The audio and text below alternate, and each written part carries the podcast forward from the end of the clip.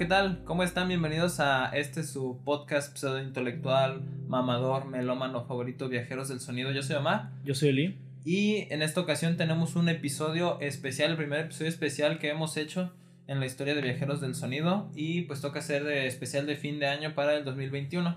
Un año que ha estado muy, muy interesante en cuanto a la música que ha salido, en cuanto a las tendencias de nuevos artistas y todo esto. El regreso de artistas que ya habían consolidado un trabajo muy, pero muy fuerte en la década pasada, como puede ser el caso a lo mejor de Billie Eilish o de Tyler the Creator o de otros artistas que a lo mejor no pegaron tanto en el mainstream, pero están regresando como Parket Codes y que pues tuvieron una participación muy aclamada en, en la década pasada, que a lo mejor no será de, de no compartiremos toda la, toda la opinión pues, en artistas como Billie Eilish, por ejemplo, este, pero pues igual tenemos que reconocer que pues es un buen trabajo y pues ha sido aclamado, ¿no? Este, y pues no sé, es un, ha sido un año muy, pero muy, pero muy bueno para la música. Como hace mucho rato no había habido, o sea, me animo a decirlo así, hace rato no había habido un año tan, pero tan bueno en realidad. Mm, pues sí, es que lo que pasa es que no solo fue un año muy bueno en un género, en una sección específica, que fue un año muy bueno para muchísimos géneros. De hecho, creo que este año ha habido un poco de todo para todos. O sea, ha habido pop, ha habido hip hop, ha habido eh, rock, ha habido trap, ha habido cosas experimentales. Literal, para cada persona ha habido cosas que valen la pena. también es por eso que no vamos a poder hablar de tantos álbumes, porque fueron demasiados, fueron demasiados muy buenos, incluso debuts o cosas un poco menos conocidas, pero que, joder, qué buen, qué buen año para la música. Es gracioso porque creo que fue un año de mierda en general. Pero, pero, pero, al menos hablando musicalmente. Pero es muy buena música. Sí, sí, es el segundo año de pandemia, como se podrán dar cuenta. Y uno, creo que es uno de los factores que también ha influido mucho en que muchos artistas salgan como de la cueva con respecto a todo esto, porque pues, mm, pues no tienen trabajo y algunos se ocupan dinero y todo esto, no, no pensarán que Ava regresó de la nada, nomás por nomás, ah, no se creen. este, y, o sea, y regresos tan, tan extraños como Ava, o sea, por ejemplo, o sea, pueden... Bandas que pues llevan muertas, o bueno, no muertas, pero sin hacer nada desde hace mucho tiempo, Jetro Tool también. Verdad, Jetro Tool que tiene anunciado su, su álbum para enero del año que viene, por ejemplo. ¿Quién lo diría? Y pues otros artistas que a lo mejor no sean tan anticipados como Wizard. o qué sé yo. Ah, Wizard, Wizard, ahorita está tratando de ser King Gizzard, pero en malo. como voy a sacar cuatro álbumes por año, pero ninguno va a ser bueno. como tú me has dicho, no quiere como el Sonic de la, de la música, ¿no? Que ah, como sí. 20 cosas malas y una cosa buena, una cosa así, ¿no? Pero sacó por cierto de Loki Human este año, haremos algún comentario. E, ese, ese fue su Sonic Adventure, los demás fueron, este, los demás fueron Boom y esas cosas. Sonic Boom, Sonic 2006, ¿no? Sí. Pero bueno, nos estamos adelantando a hablar un poquito de los álbumes y de los artistas y todo esto, ¿no? Tendremos aquí algunas secciones para, pues, no, no chilaquilear tanto el programa, esperemos si y no se, no se un poquito pesado, ¿no? Por el hecho de que hablamos de tantos álbumes y de que pues a lo mejor no están en el radar de las cosas que escuchan. A veces siento que muchas, muchas de la audiencia que tenemos es de, bueno, de personas que ya están muy consolidadas con bandas que ya les gustan, que ya conocen y que pues, les gustaría conocer un poco más. En este caso pues sería un episodio que podrían aprovechar muy bien yo les recomendaría para ampliar su acervo en cuanto a las cosas que, que no sé, digo, si están, están un poquito estancados o quieren conocer algo de música, es una muy buena oportunidad este tipo de, de, de productos en realidad que hacen. Yo de esta manera he conocido muchísima música y pues no sé, a veces el hecho de escuchar a otra persona hablar y criticar y todo esto te abre las expectativas y mínimo pues ya lo escuchas diciendo, tal persona dijo que estaba chido, así que pues puede que tenga razón o puede que no, así que pues puede que les abra a ustedes también la posibilidad de escuchar algo de, de nuestro top 5, por ejemplo, tenemos, vamos a tener el top 5 al final del programa, álbumes y 5 canciones, por ahí también tenemos algunas menciones honoríficas, menciones deshonoríficas, por desgracia también. Y este, y pues no sé, esperamos si sea un programa de su agrado. Esperamos si se quedan un rato para que conozcan más música. Ha sido un año interesantísimo, de verdad. Este, y pues bueno, las impresiones que, que primero que nada que hemos tenido en este año, que sería como el primer tema que vamos a tocar, es pues que nos ha parecido el año en realidad, o sea, en general. Ha sido un año de verdad muy bueno, muy interesante, ha habido de todo, así como tú dijiste. Y yo también siento, aquí retomando el, la colita de conversación que se quedó, que con respecto al tema de la pandemia, o sea, lo que ha pasado, porque el año pasado todos los músicos tuvieron que recluir. En realidad muchos empezaban a trabajar en muchísimas producciones y todo esto, y siento que este año están comenzando a florecer en realidad todo lo que se sembró el año pasado. Sí, pero creo que es como a la, misma par, porque hay muchos, hay muchos artistas que les fue bien con eso, incluso artistas que se dieron la oportunidad de grabar eh, eh, de grabar en sus casas, de experimentar más en ese sentido, pero otros que abiertamente dijeron que no, la pandemia, así no tengo creatividad ahorita, sí, no sí, sí, nada. No fue este, ¿cómo se llama? ¿Quién era? Viper, que, que había sacado 300 álbumes.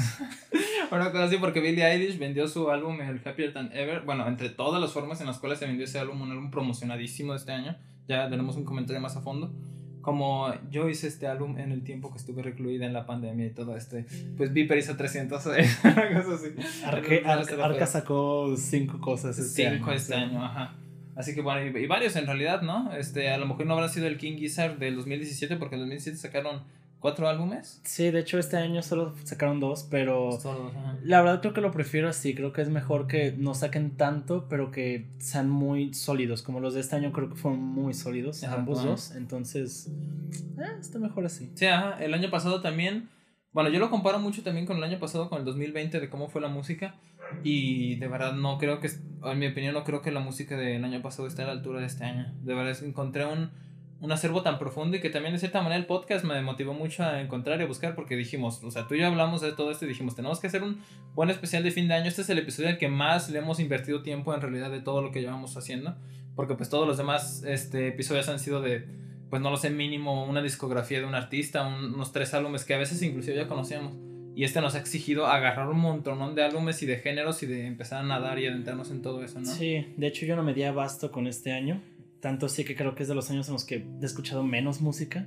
Entonces estoy un poco muy limitado con al menos mi top de cosas. Porque de vuelta escuché muy poco o a veces cosas que escuchas, pero tienes que darle más tiempo.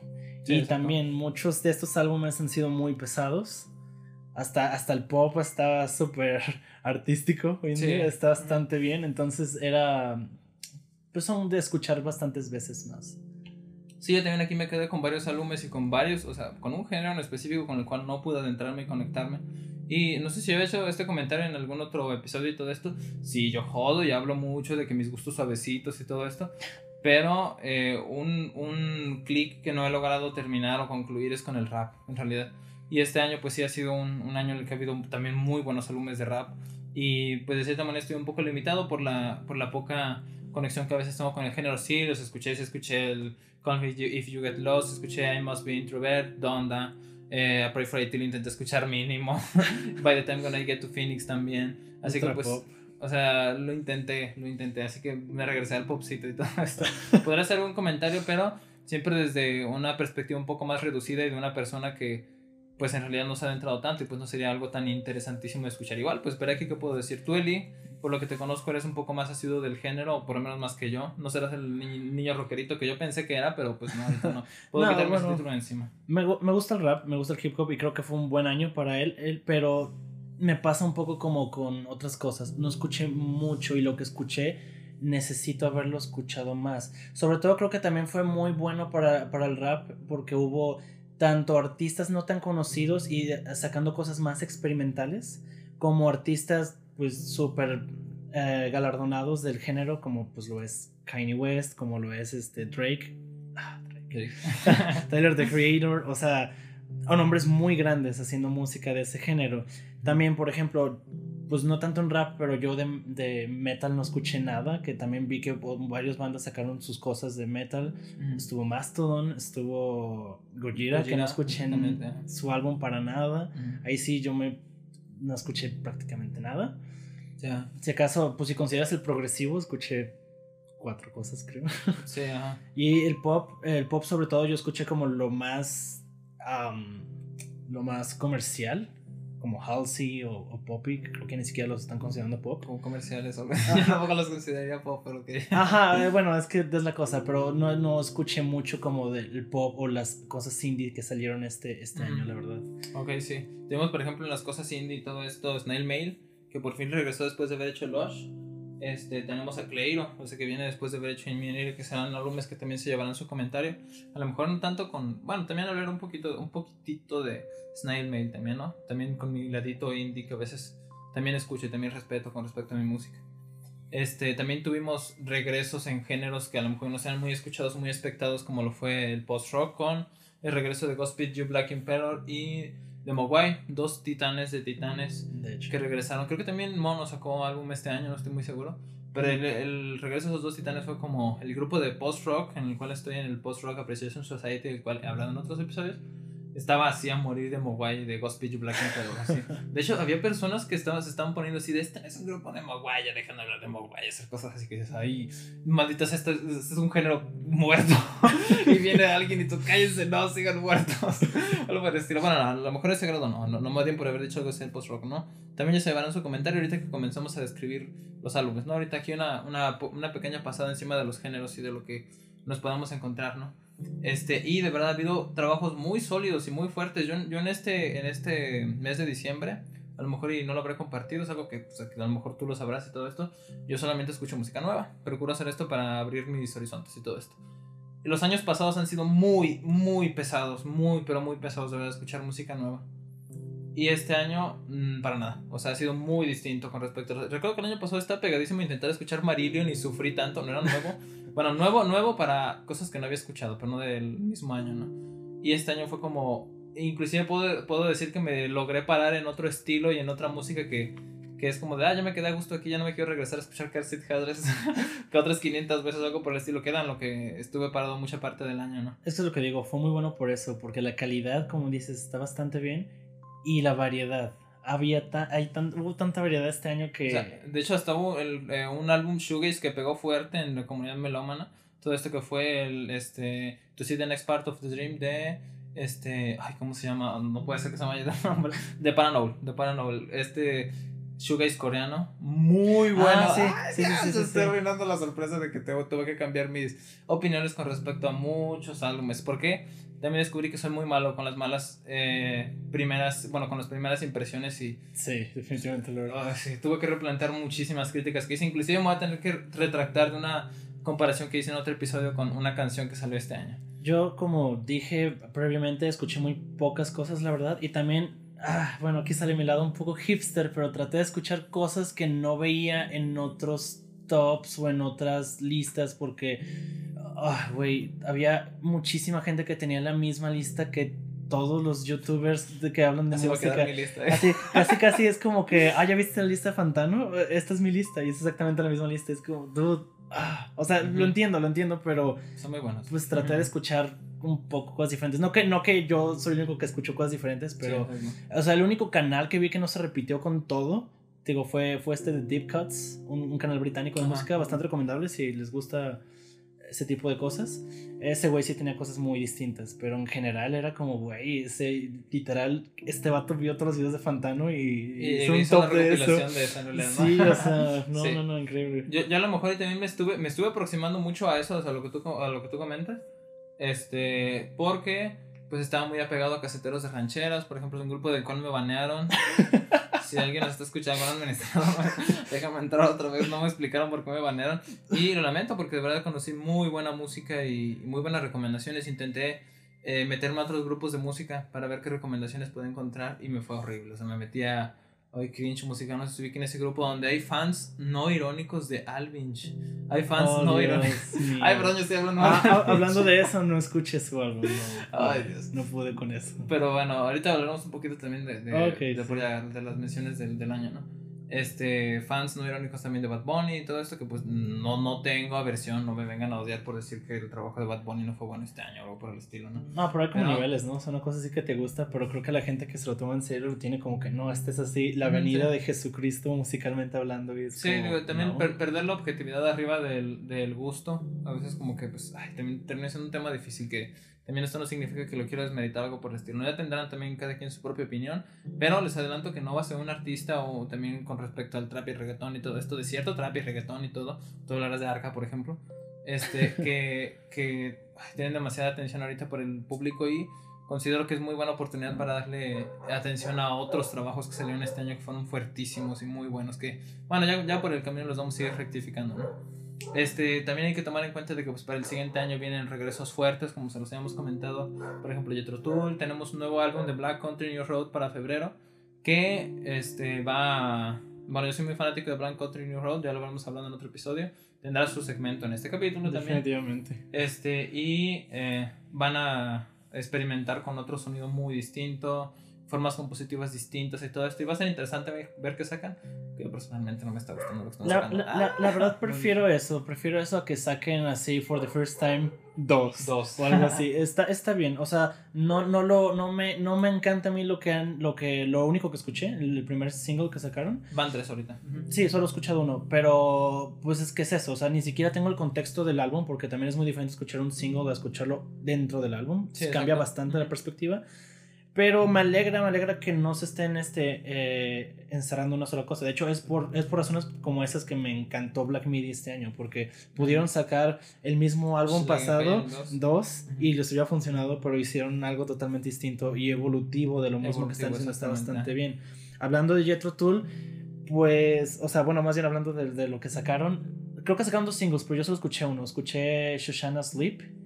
eh, suena bastante bien, bastante decente considerando también lo último que sacaron. No sé si, si, lo escuchaste, ¿no? No, los, bueno, lo escuché una vez, pero no lo suficiente como para hacerte una crítica y decirte, ah, va. Ok, pues esto, suena bastante bien, suena bastante mejor de lo, de lo último que hicieron, lo cual, pues, qué bueno, porque después de 21 años, si hacías algo igual, ya, ya ahora sí era, era morirte para siempre. Ticas a Break 3, porque, porque el 2 fue a Passion Play, pero perdón.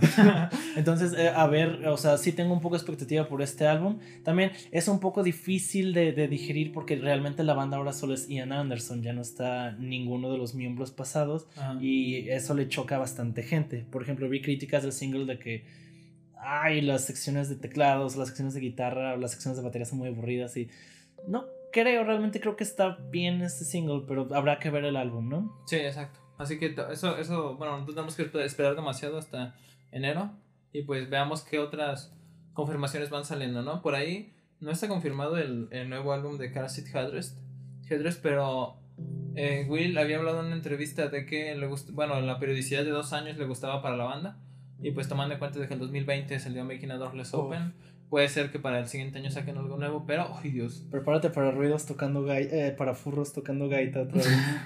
no, no, no, eso, es en Met Too Much Pasta. Tocan acordeón en realidad, que es el, el trabajo que produjo Will y, ay Dios, es alguna cosa de la cual tendré que comentar por aquí.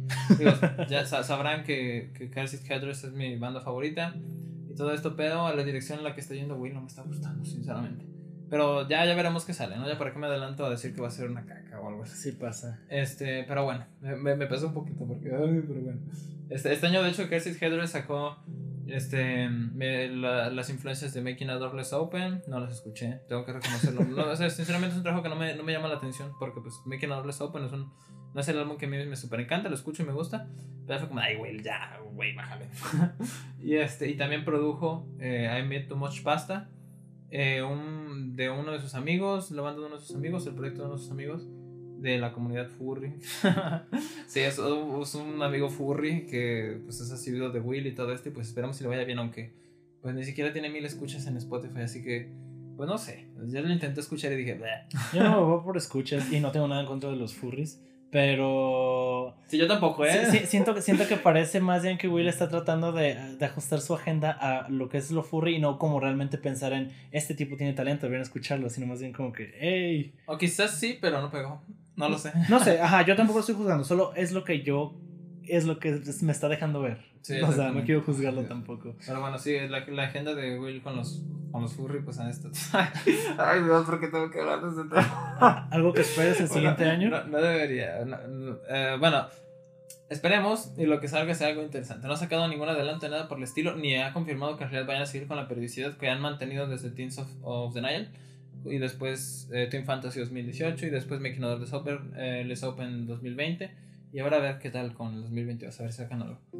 Este, también tendremos el nuevo álbum de, de Porcupine Tree más adelante que, pues no sé si checaron nuestro programa de Porcupine Tree donde decíamos, Porcupine Tree está muerto y no va a regresar. Pues, ¿qué creen?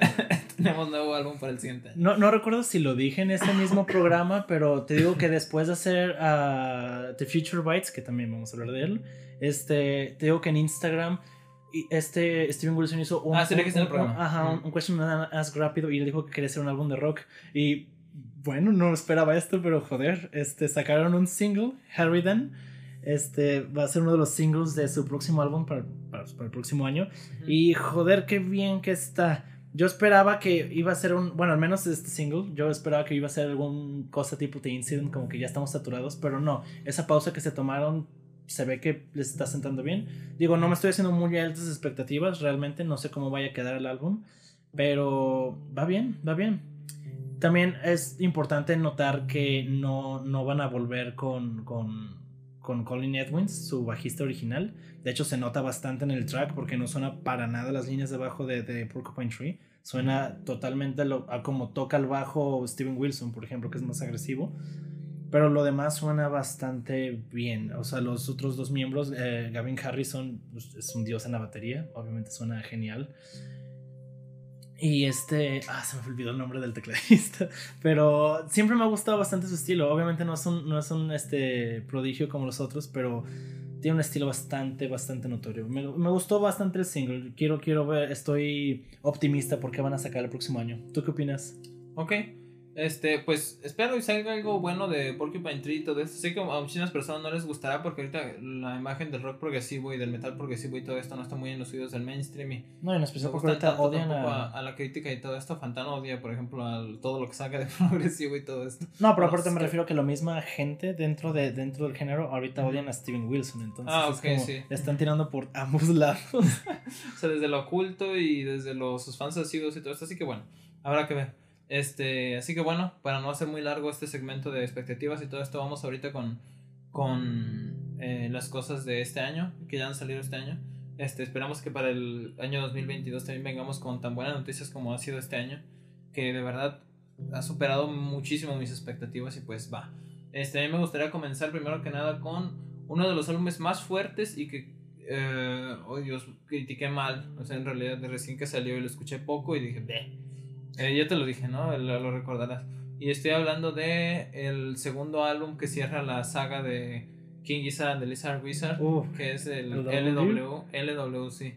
Que pues es el álbum dedicado a, a la lagartija hechicera, al hechicero lagartija, que sería pues el, como el segundo integrante que conforma el nombre de la banda, ¿no? Y, este, y es el tercer álbum en el, eh, de su trilogía hasta ahorita, de intentos por, por usar este, elementos...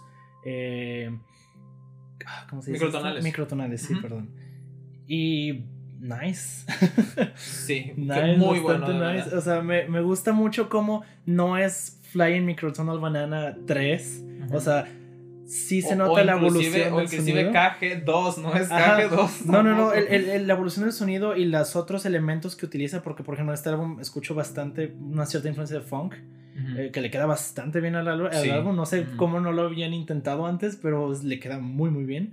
Y pues eso, o sea, si, sin el Fire Microtonal es como esta experimentación de, de, intentar hacerlo y como, bueno, ¿qué podemos hacer? Suena bastante limitado, que de hecho me gusta, me gusta esa limitación que tiene ese álbum, pero aquí Aquí es como, ok, ya sabemos cómo hacer esto. Sí, exactamente. Inclusive concilian el sonido que ya habían tenido heavy y pesado con algunos tracks por aquí que vienen a meter ese sonido fuerte, duro y rudo y lo meten ahora sí con el estilo microtonal que dices, wow. Sí. O sea, de verdad qué buen trabajo y no sé, y también, o sea, repiten ciertos clichés que yo escuché en, por ejemplo, el frame microtonal banana, que no me, terminan, no me terminaban de encantar y yo, yo sentí como que le bajaban algunos puntos como es la duplicación melódica de la guitarra y la voz este, no lo sé, o sea, pero que en este álbum vienen a volver a aparecer, pero no me llegan a cansar tanto. Formas repetitivas que podrían resultar insoportables que dices, ah, pues bájale, ¿no? ¿Qué onda? Eso es lo que digo, no siento que ya estén experimentando, siento que es como, ok, ya sé qué puedo hacer con esto y no lo usan hasta el cansancio, pues, o sea, realmente lo integran más cómodamente, porque incluso sus pasajes más agresivos, que incluso pueden llegar hasta sonar más cercano al metal, como en, en, en Infesta sin ser tan agresivos, lo acoplan bastante bien a esto mismo. Sí, este, también, o sea, por ejemplo, un ejemplo de lo que ahorita te comentaba con respecto a los elementos repetitivos y todo esto tienen Simi, que es una canción que utiliza un, un, una línea melódica única y solamente la desarrollan, copian y pegan, copian y pegan, copian y pegan. Le van a hacer una, una canción completa con eso y pues en cuanto a los recursos compositivos no se limitan y terminan sonando muy bien y wow, de verdad es un, es un trabajo duro y bueno y recomendable de King Gizzard, de verdad, que yo puedo poner en la lista de, ¿quieres escuchar King Gizzard? O sea, lo puedo poner a un lado de Infest the Rat's Nest, por ejemplo. Sí. A un lado de I'm in Your Mind Falls, por ejemplo. De, inclusive yo me animaría a ponerlo arriba del Fly en Microtonal Banana. Así que pues. Bueno, es que nunca te gustó este álbum, pero no, no, no, y la verdad tiene muy buena calidad. no me encantó, no, me gusta, no me encanta, sí, sí me gusta. Tiene muy buena calidad. Aparte, lo que más me sorprende es que, bueno, tanto el, el, KG, como, el KG como el LW vienen después de la partida de uno de sus bateristas que aparte era, era, era, parte, era su productor. Entonces, yo cuando pasó eso, obviamente lo que pensaba es que iba a haber ciertos problemillas, al menos en la, en la parte de producción de la banda. Porque pues no es que este tipo fuera el mejor productor del mundo ni nada, pero había consolidado un sonido para este esta banda y creí que iban a tener más problemas en el camino con eso. Porque pues digo, no necesitaban realmente otro baterista, pero igual quieras o no, tal vez te cambie el sonido. y pues no, todo lo que han sacado después de su partida ha sido muy bueno. No es que él fuera un tropiezo para ellos, pero joder. Pues, este, siguiendo por esta misma línea, aquí a lo mejor ya cambiándome de álbum, tendría que hablar del Butterfly 3000, que contrastaría a lo mejor un poquito mi opinión con respecto a, la sonoridad y todo eso que están obteniendo con su, nuevo, con su nueva producción y con el cambio de sonido, porque King Gizzard se ha anticipado muchísimo y que por cierto no sé si alguno de ustedes no lo ubique y estamos hablando de una banda que de plano está resultando muy ajena a ustedes, pero pues King Gizzard es una banda que en realidad eh, tiene un camino experimental muy andado, intenta ver como este estandarte de la música experimental e inclusive hasta un poco progresiva, es exagerando su producción musical al grado de que como lo comentamos, cuatro álbumes en el 2016, fueron cuatro, no me acuerdo, pero fueron muchos y cada año sacan y sacan y sacan y sacan en realidad. Este, han cambiado de estilo como lo fue en Infest de Rastness y este, hay muchas expectativas con respecto a qué tipo de. cómo sonaría el estilo King Gizzard con ciertos géneros, ¿no? Eh, por ejemplo, he escuchado algunas expectativas, algunas personas que están expectantes, entre las cuales me cuento yo del shoegaze, del noise. No sé si sean estilos que a lo mejor queden con eso, pero si algún día lo hacen sería interesante. Esta vez notó, digo, tocó el Dream, Pop. Dream Pop, totalmente. Este. Ah, yo sé que mucha gente odió este álbum y lo entiendo, pero no sé, siento que muchos fans de esta banda también esperan King Gizzard, el sonido King Gizzard en todos los álbumes. O sea, quieren como este rock más que se vio en Nonagon Infinity todo el tiempo. Y por eso casi siempre los álbumes donde, donde experimentan más con el sonido siempre son los más como... No me encanta. Como Fishing, Fishing for Fishes del 2019. No veo nadie hablando de ese álbum, pero todo el mundo amó Infested Rasness, que es más pesado. Pese a que Fishing for Fishes tiene cosas bastante buenas. Tiene un sonido súper súper alegre con, con afinaciones súper pesadas. O sea, está bastante bien. O cosas como Sketches of uh, Brunswick East, que también es como este pop más, este, pues es más, no acústico totalmente, pero es súper ajeno a lo que sería King Gizzard realmente. Sí, exactamente. Entonces en Butterfly 3000 que volvieran a experimentar con un género que ni de pedo habían tocado, lo cual es gracioso porque podrías decir que se parece un poco a, pues, rock psicodélico por haciéndolo pop, pero estas influencias dream pop que tienen están muy bien, no, no las había escuchado jamás de ellos. También sacaron New Butterfly 3000 este año, pero no escuché, no sé si supongo que son este como... Es un eh, remix, creo. Sí, Spotify se un remix con ese, con ese nombre. Ah. Pero también liberaron otro EP, una cosa así que en realidad no, no, no pude checar porque no está en Spotify todavía. Y, y ah, está anticipado también el Butterfly 3001. Oh, ya. es que creí que habían hecho como todo un álbum de, de remixes o algo así, pero no. No, solo no, en realidad no. Creo que va a ser la continuación en realidad de Butterfly 3000. Yo, yo en realidad estaré más expectante con respecto a cómo va a evolucionar este sonido y qué van a hacer después en realidad con esto, así como lo fue con, con el sonido de Infest de Rasness, que viene a conciliarse por completo y, empastarse muy bien con el, con el sonido del, este, del LW. En este caso, con Butterfly 3000, yo siento de cierta manera que el sonido tiene que madurar un poco más en cuanto a las líneas melódicas y en cuanto a la atmósfera que, que logran generar con el Dream Pop, este lo reconozco que me ha resultado un poco monótono. O sea, un poco siento que estoy escuchando como la misma canción, un poco así que a veces tienden a tener problemas, o sea, son problemas que tienden a tener géneros como el Dream Pop en realidad. Sí, y que es como de este, saltando por completo a un nuevo género y todo esto y no dominar en realidad los, los, los problemas que se tienden a tener, por ejemplo, si se hicieran no sé, shoegaze y todo sonara un... Una cosa así, pues sería como entendido porque están pisando en realidad lo, lo primero de ese álbum, están comenzando a probar el estilo y entonces el siguiente trabajo quizás lo pulan más y todo esto han demostrado que lo han hecho muy bien, inclusive con, los, con el trabajo microtonal que está muy bien trabajado en el LW. Así que espero para el siguiente álbum este, esté un poquito más conciliado, ¿no? Aunque la verdad espero que el Butterfly 3001 este mueva, se mueva un poco más por un sonido incluso más agresivo, más dentro de algo así, algo más shoegaze. Porque, porque, porque si, si, hacen otra vez este álbum, pero más este más pulido, siento que va a estar muy cansino. O sea, como si hubieran sacado tres microtonales seguidos, es como no mames. Sí, y conociendo a King Gizzard sería, bueno, puede ser probable, pero así que, que, que, sea lo mismo exactamente, no lo creo. O sea, sí, sí se mueven algo entre álbumes y álbumes y todo esto, ¿no? Sí, o sea, lo, lo, bueno es que va a haber más King Gizzard para el próximo año. De hecho, hay muchas cosas progresivas para el próximo año. O sea, quitando un poco los álbumes, eh, hablando un poco más de tracks, por ejemplo, este, este año eh, Animals as Leaders eh, este, anunció que van a sacar un, un, próximo álbum el próximo año. Sacaron dos sencillos, que es este Monomyth, que vaya, o sea, me gusta bastante el concepto que están teniendo, este como concepto que ya lo están haciendo más como audiovisual. Los videos que están sacando son como con danzas corporales muy al ritmo de lo que hacen, hacen con, con, con este tipo de música.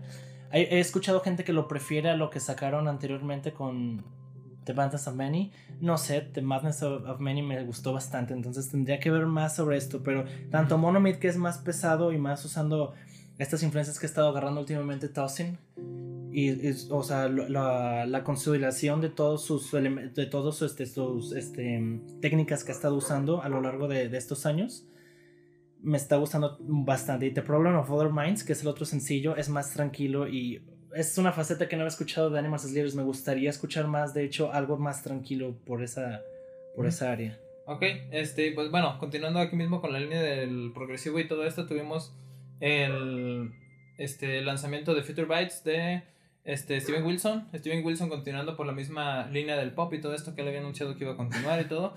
No anticipado y no muy querido por la comunidad en realidad de músicos. No solo no muy querido, odiado por, por, sus fans.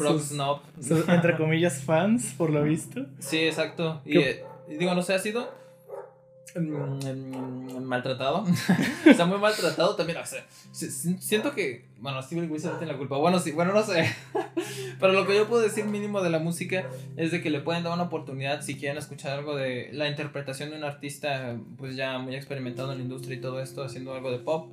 Tiene momentos muy buenos y muy recomendables. Lo, lo, lo que yo me recomiendo que puedan escuchar de este álbum es este 12, team, 12 eh, Teams, 12 Things That I Forgot. Sí. Muy buena canción, Rolotototota. Escúchenla, por favor. La meteré en mi lista de cinco mejores canciones, pero lo siento, no la puse. Una mención honorífica adelantada. Pues yo hablando un poco de este álbum. Ah, la gente lo dio bastante y la verdad no veo por qué este se me hace un trabajo más centrado, tanto en concepto como en música, que, que el To The Bone.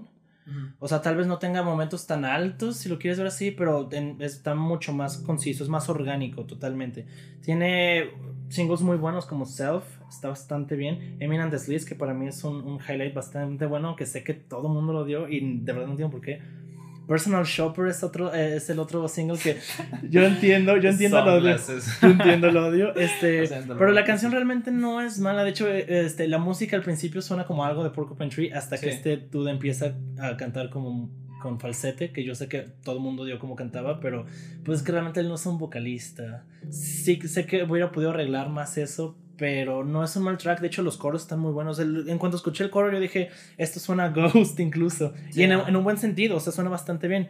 También algo un poco decepcionante es que tiene una participación de Elton John, Sir Elton John, y no hace nada más que repetir. Sunglasses. Literal. Leyendo la lista de, de compras de, de, Steven Wilson. Ya lo mencionamos en el capítulo de pero, Porcupine Tree. Si están interesados, lo pueden checar. Pero hablando de la rola esta que mencionaba Mar, de 12 Things I Forgot, muy buena rola. Y, no solo hablando de la música, que creo que es un track de pop muy bien hecho. Muy bien hecho. Sino que la letra, la letra es Steven Wilson hablándose a sí mismo de joven e incluso a su público, diciendo cosas como de, yo sé que tienes expectativas muy grandes de mí o que me pensaste que era de otra, forma, pero no soy así y tal vez he perdido algo dentro de mí, pero ahora soy diferente y es, increíble, es literal un artista creciendo y dándose cuenta que, o sea, él antes era un artista que había dejado, como él lo dijo en sus propias palabras, eh, la familia por la música y ahora parece que es otra cosa porque ahora tiene su familia y él mismo está diciendo en sus canciones que no se siente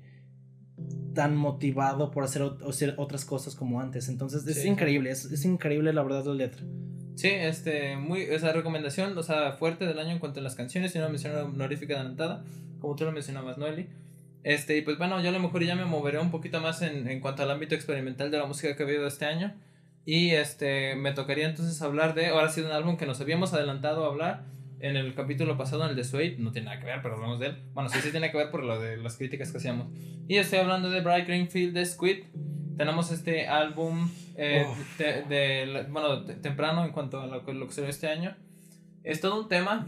Este, yo lo escuché muchísimo en realidad este, en este año. No terminé de amarlo al 100%, no lo odio ni nada por el estilo. Sí, y lo escuché bastante, o sea, inclusive estaba checando mis stats de Last FM y es un álbum que escuché muchísimo y ahorita se escuchó. Y es como de, ¿en serio escuché tanto el Bright Greenfield? Con tal de agarrar la onda y poderlo descifrar y poder hablar exactamente de todos sus componentes. Por, pero ¿por qué entonces resulta tan, tan misterioso, difícil y atrapante y todo esto? Em, tiene, tiene problemas fuertes, como ya lo había mencionado en el capítulo anterior. En la, parte vocal está. Lo, lo, lo, puedo resumir como un poco descuidada. Este, la instrumentación tiende a ser buena, pero también tiende a caer en muchos clichés compositivos de ese post-punk eh, dado que quieren hacerlo como post-punk experimental.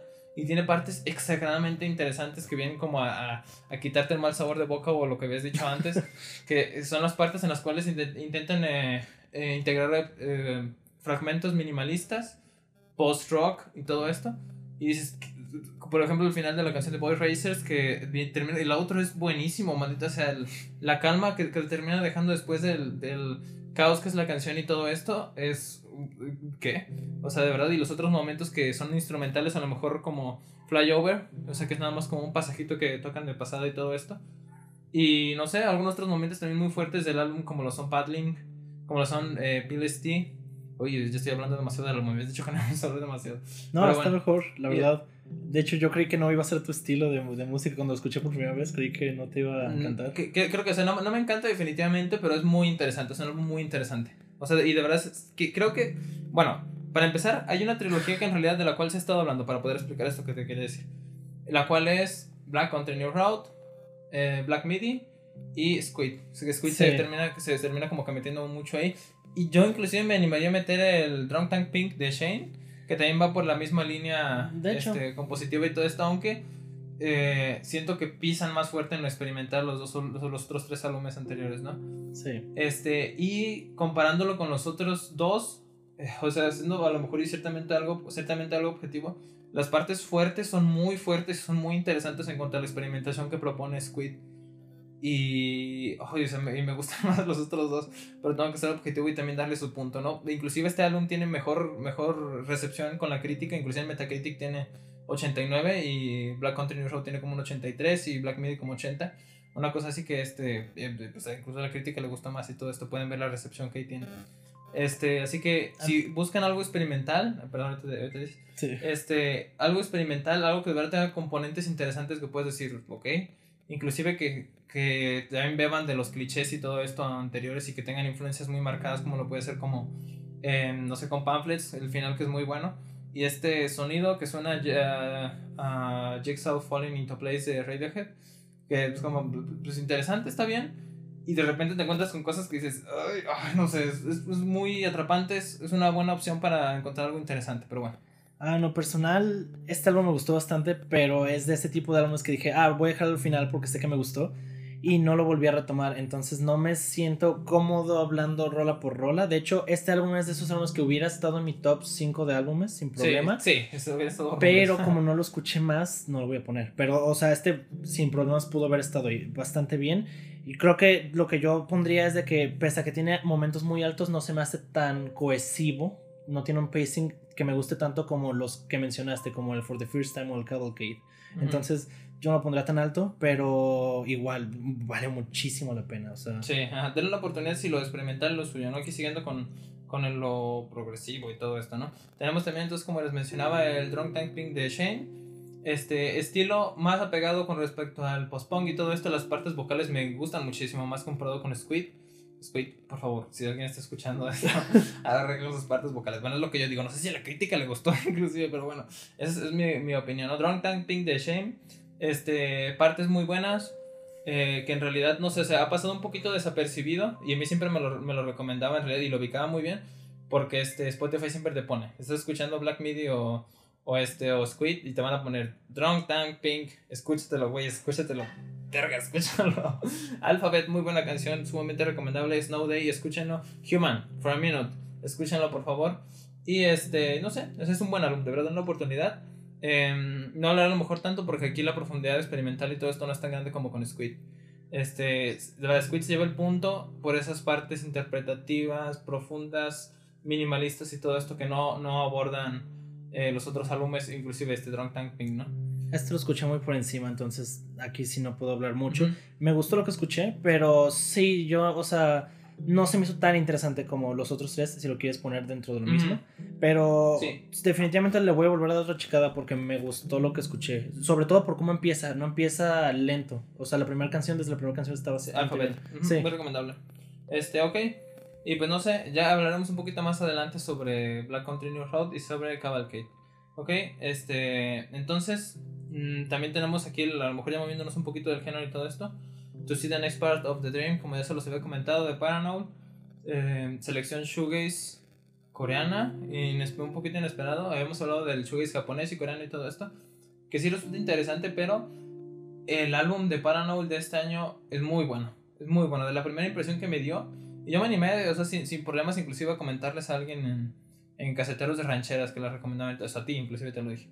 El eh, To See the Next Part of the Dream de Paranoid es aburrido. Uy.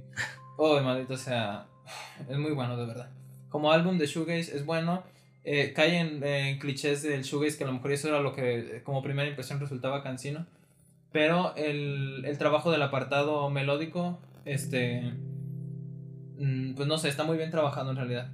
Así que, no sé, y digo, el, el, el hecho de que se tomen en serio el trabajo melódico salva muchísimo la pesadez que a veces te genera el shoegaze con esas paredes de sonido que, que no sé, o sea, terminan cansándote un poco y que terminan no siendo el, el punto fuerte y efectivo de álbumes como el homónimo de, de My Brody Valentine, el MVB. Así que, este, no sé, si pueden dar una checada, les recomiendo mucho Chicken, eh, Pollito. pueden escucharse también eh, Age of Fluctuation y Jet Rebellion. Muy, muy buenas canciones, en realidad buen trabajo en la parte instrumental y en la preciosísima Beautiful World. Eh, una buena recomendación. Bueno, más que nada creo que la primera debería ser Beautiful World. Muy, buen, muy buena apertura para un álbum eh, tratándose de shoegaze también y todo esto, tiende a ser eh, emotivo, tiende a ser un poquito sad y todo esto, que no es una atmósfera que predomina en todo el álbum. Dices, Ay, todo va a ser bien sad y bien tristito, como a lo mejor y sí lo intentó ser un poco más el, el álbum de shoegaze del año pasado, que yo considero que fue The Great Dismal de, de Nothing, ¿no?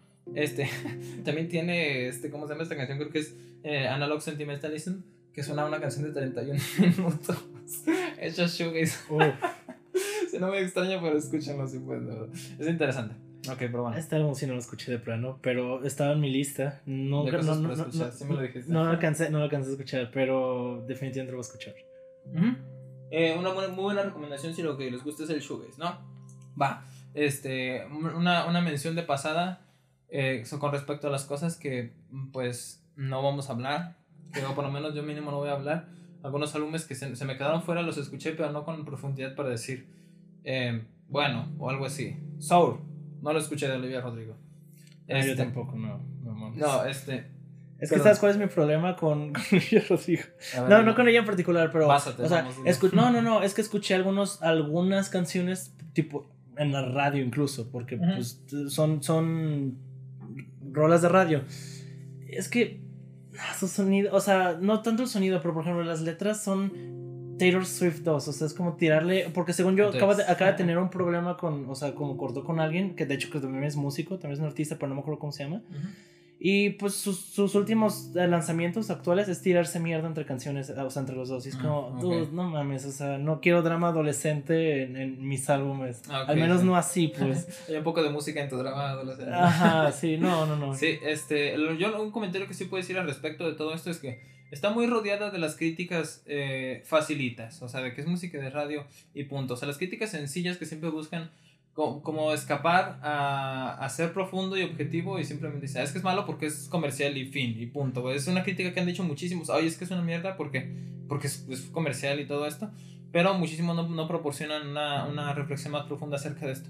Yo, por desgracia, a lo mejor no, no puedo decir, pararme ninguno de los dos puntos, decir es bueno o es malo. Ah, sí, o sea, este no, no me malentiendan como de que lo critico musicalmente, porque de vuelta no lo escuché lo suficiente. Simplemente digo que el contenido me da flojera, porque incluso siendo un álbum de pop comercial, pues podrías tener un tema, un tema mucho más interesante, pues y eso al menos me haría querer ir al álbum, pues musicalmente hablando, pero... Ok, sí, ajá.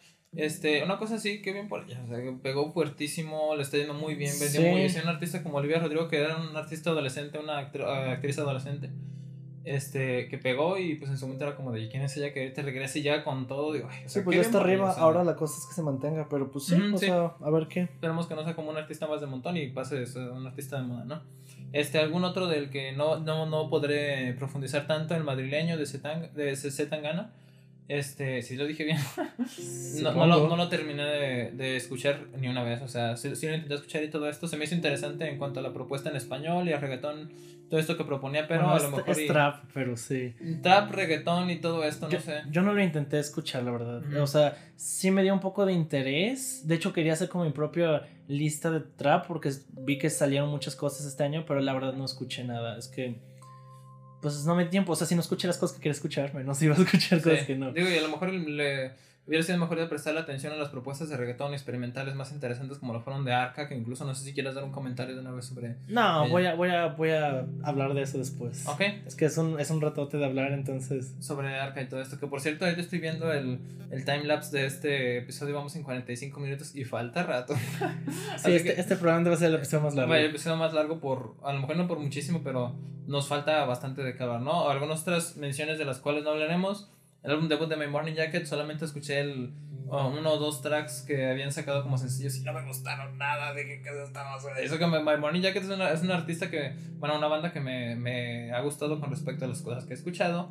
El sí es uno de mis álbumes favoritos, o sea, bueno, de, cierta época, ahorita a lo mejor ya está un poco desplazado, pero es muy bueno. Y encontrármelo ahorita con el álbum debut, eh, pues no sé, lo voy a tener que volver a verificar para daros una buena opinión, ¿no? Un otro álbum que estuvo muy, pero muy hablado, o sea, me, me, me resultó eh, interesante, importante también como resaltarlo un poquito, fue el Glow de Turnstile, que es una banda que en realidad no tiene una sonoridad. es, es, otro de los que no escuché, pero está en mi lista. O sea, y están hablados, en realidad, o sea, incluso tú, o sea, tú lo dices, ha estado, hoy, o sea, como en muchos lugares, muchas listas en realidad de, de primeros lugares, que yo no me lo esperaba, o sea, en realidad. No, pues para ese tipo de bandas más como hardcore, más como. Exacto, o, sea... es raro verlo tan hablado, pero es que ah, no sé, le tenía demasiadas ganas y al final nada. Yo sí intenté escuchar un poco, pero en realidad fue hasta el último, porque empezó a aparecer en todas las listas de mejores oh, y de mejores y dije, ¿qué es esta cosa? Digo, por, por, que no lo he escuchado? por el género no creo que te guste, pero igual es, es de los que me empezó a no meter en listas ni en nada. listas, ajá.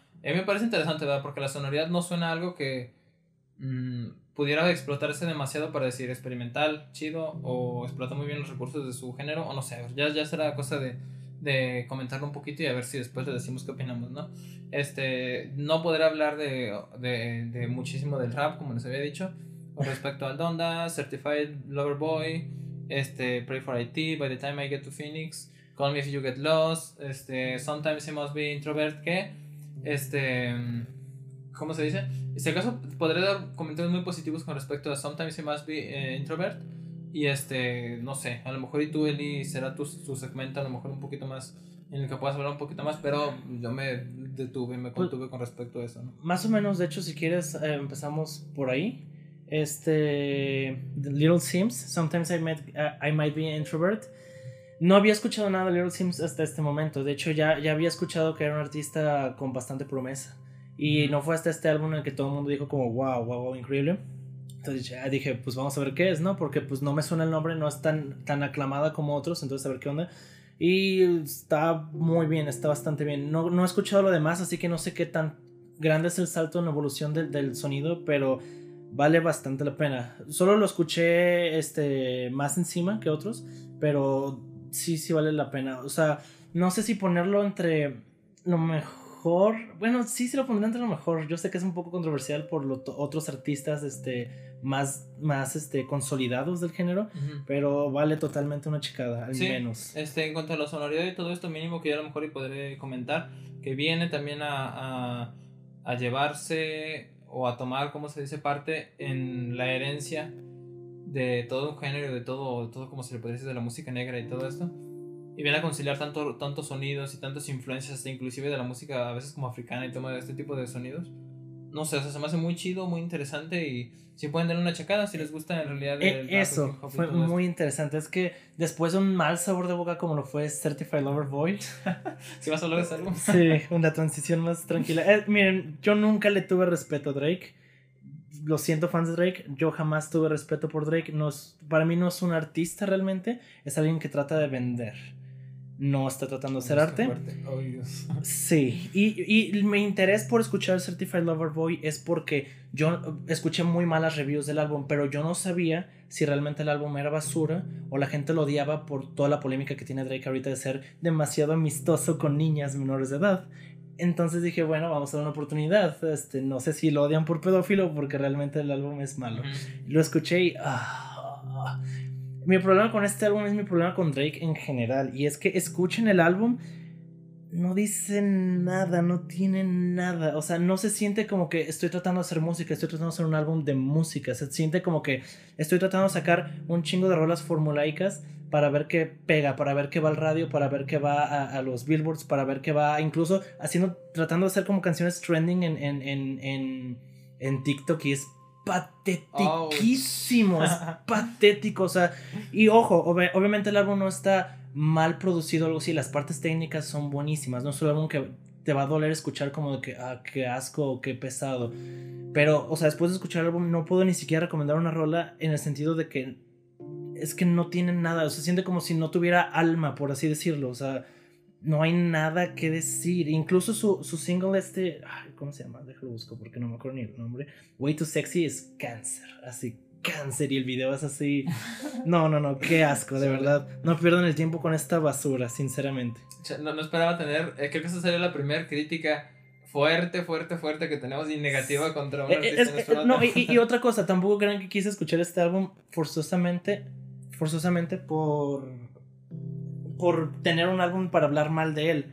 De verdad quería dar una oportunidad porque tenía esa, esa, esa duda de si realmente era malo o no, y sí, sí es malo. Sí, es que, es que yo, también desde el momento en el que comencé a ver todo el mame que había con respecto, porque sale Donda. ah, sale, Donda? sale Donda, y ahorita sí, digo que creo que por la misma línea podemos estar ahí, ¿no?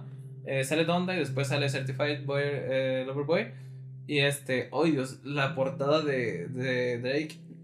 Ah, sí, no hablé de eso. Es así, el peor arte que he visto en, este año, yo creo. De, sí, es la peor portada. Es horrible. No solo es fea y de mal gusto, sino que es como pedir a gritos que la gente te odie solo en base a una portada. Porque incluso, no es mi caso, pero supongo que podría ofender a mujeres ahí porque, dudo, o sea, son un montón de mujeres de etnias diferentes embarazadas y el álbum se llama Certified Lover Boy.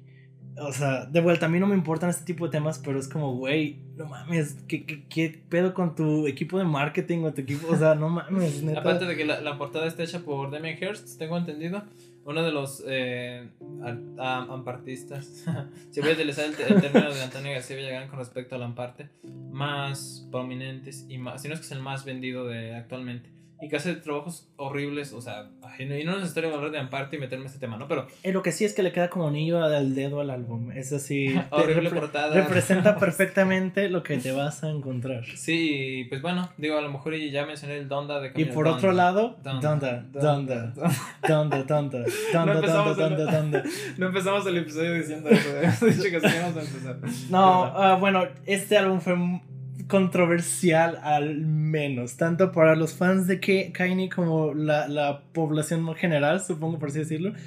¿Por qué fue controversial? Bueno, hablando simplemente de, de, una forma más popular, este álbum salió después de que pasara lo, de, lo que pasó con su esposa, con Kim, o sea, de que se divorciaran. Y como, pues aquí el que quedó mal fue Kanye, y no digo que no, o sea, no lo defiendo, pero pues, o sea, este vato engañó a, a Kim, ¿no?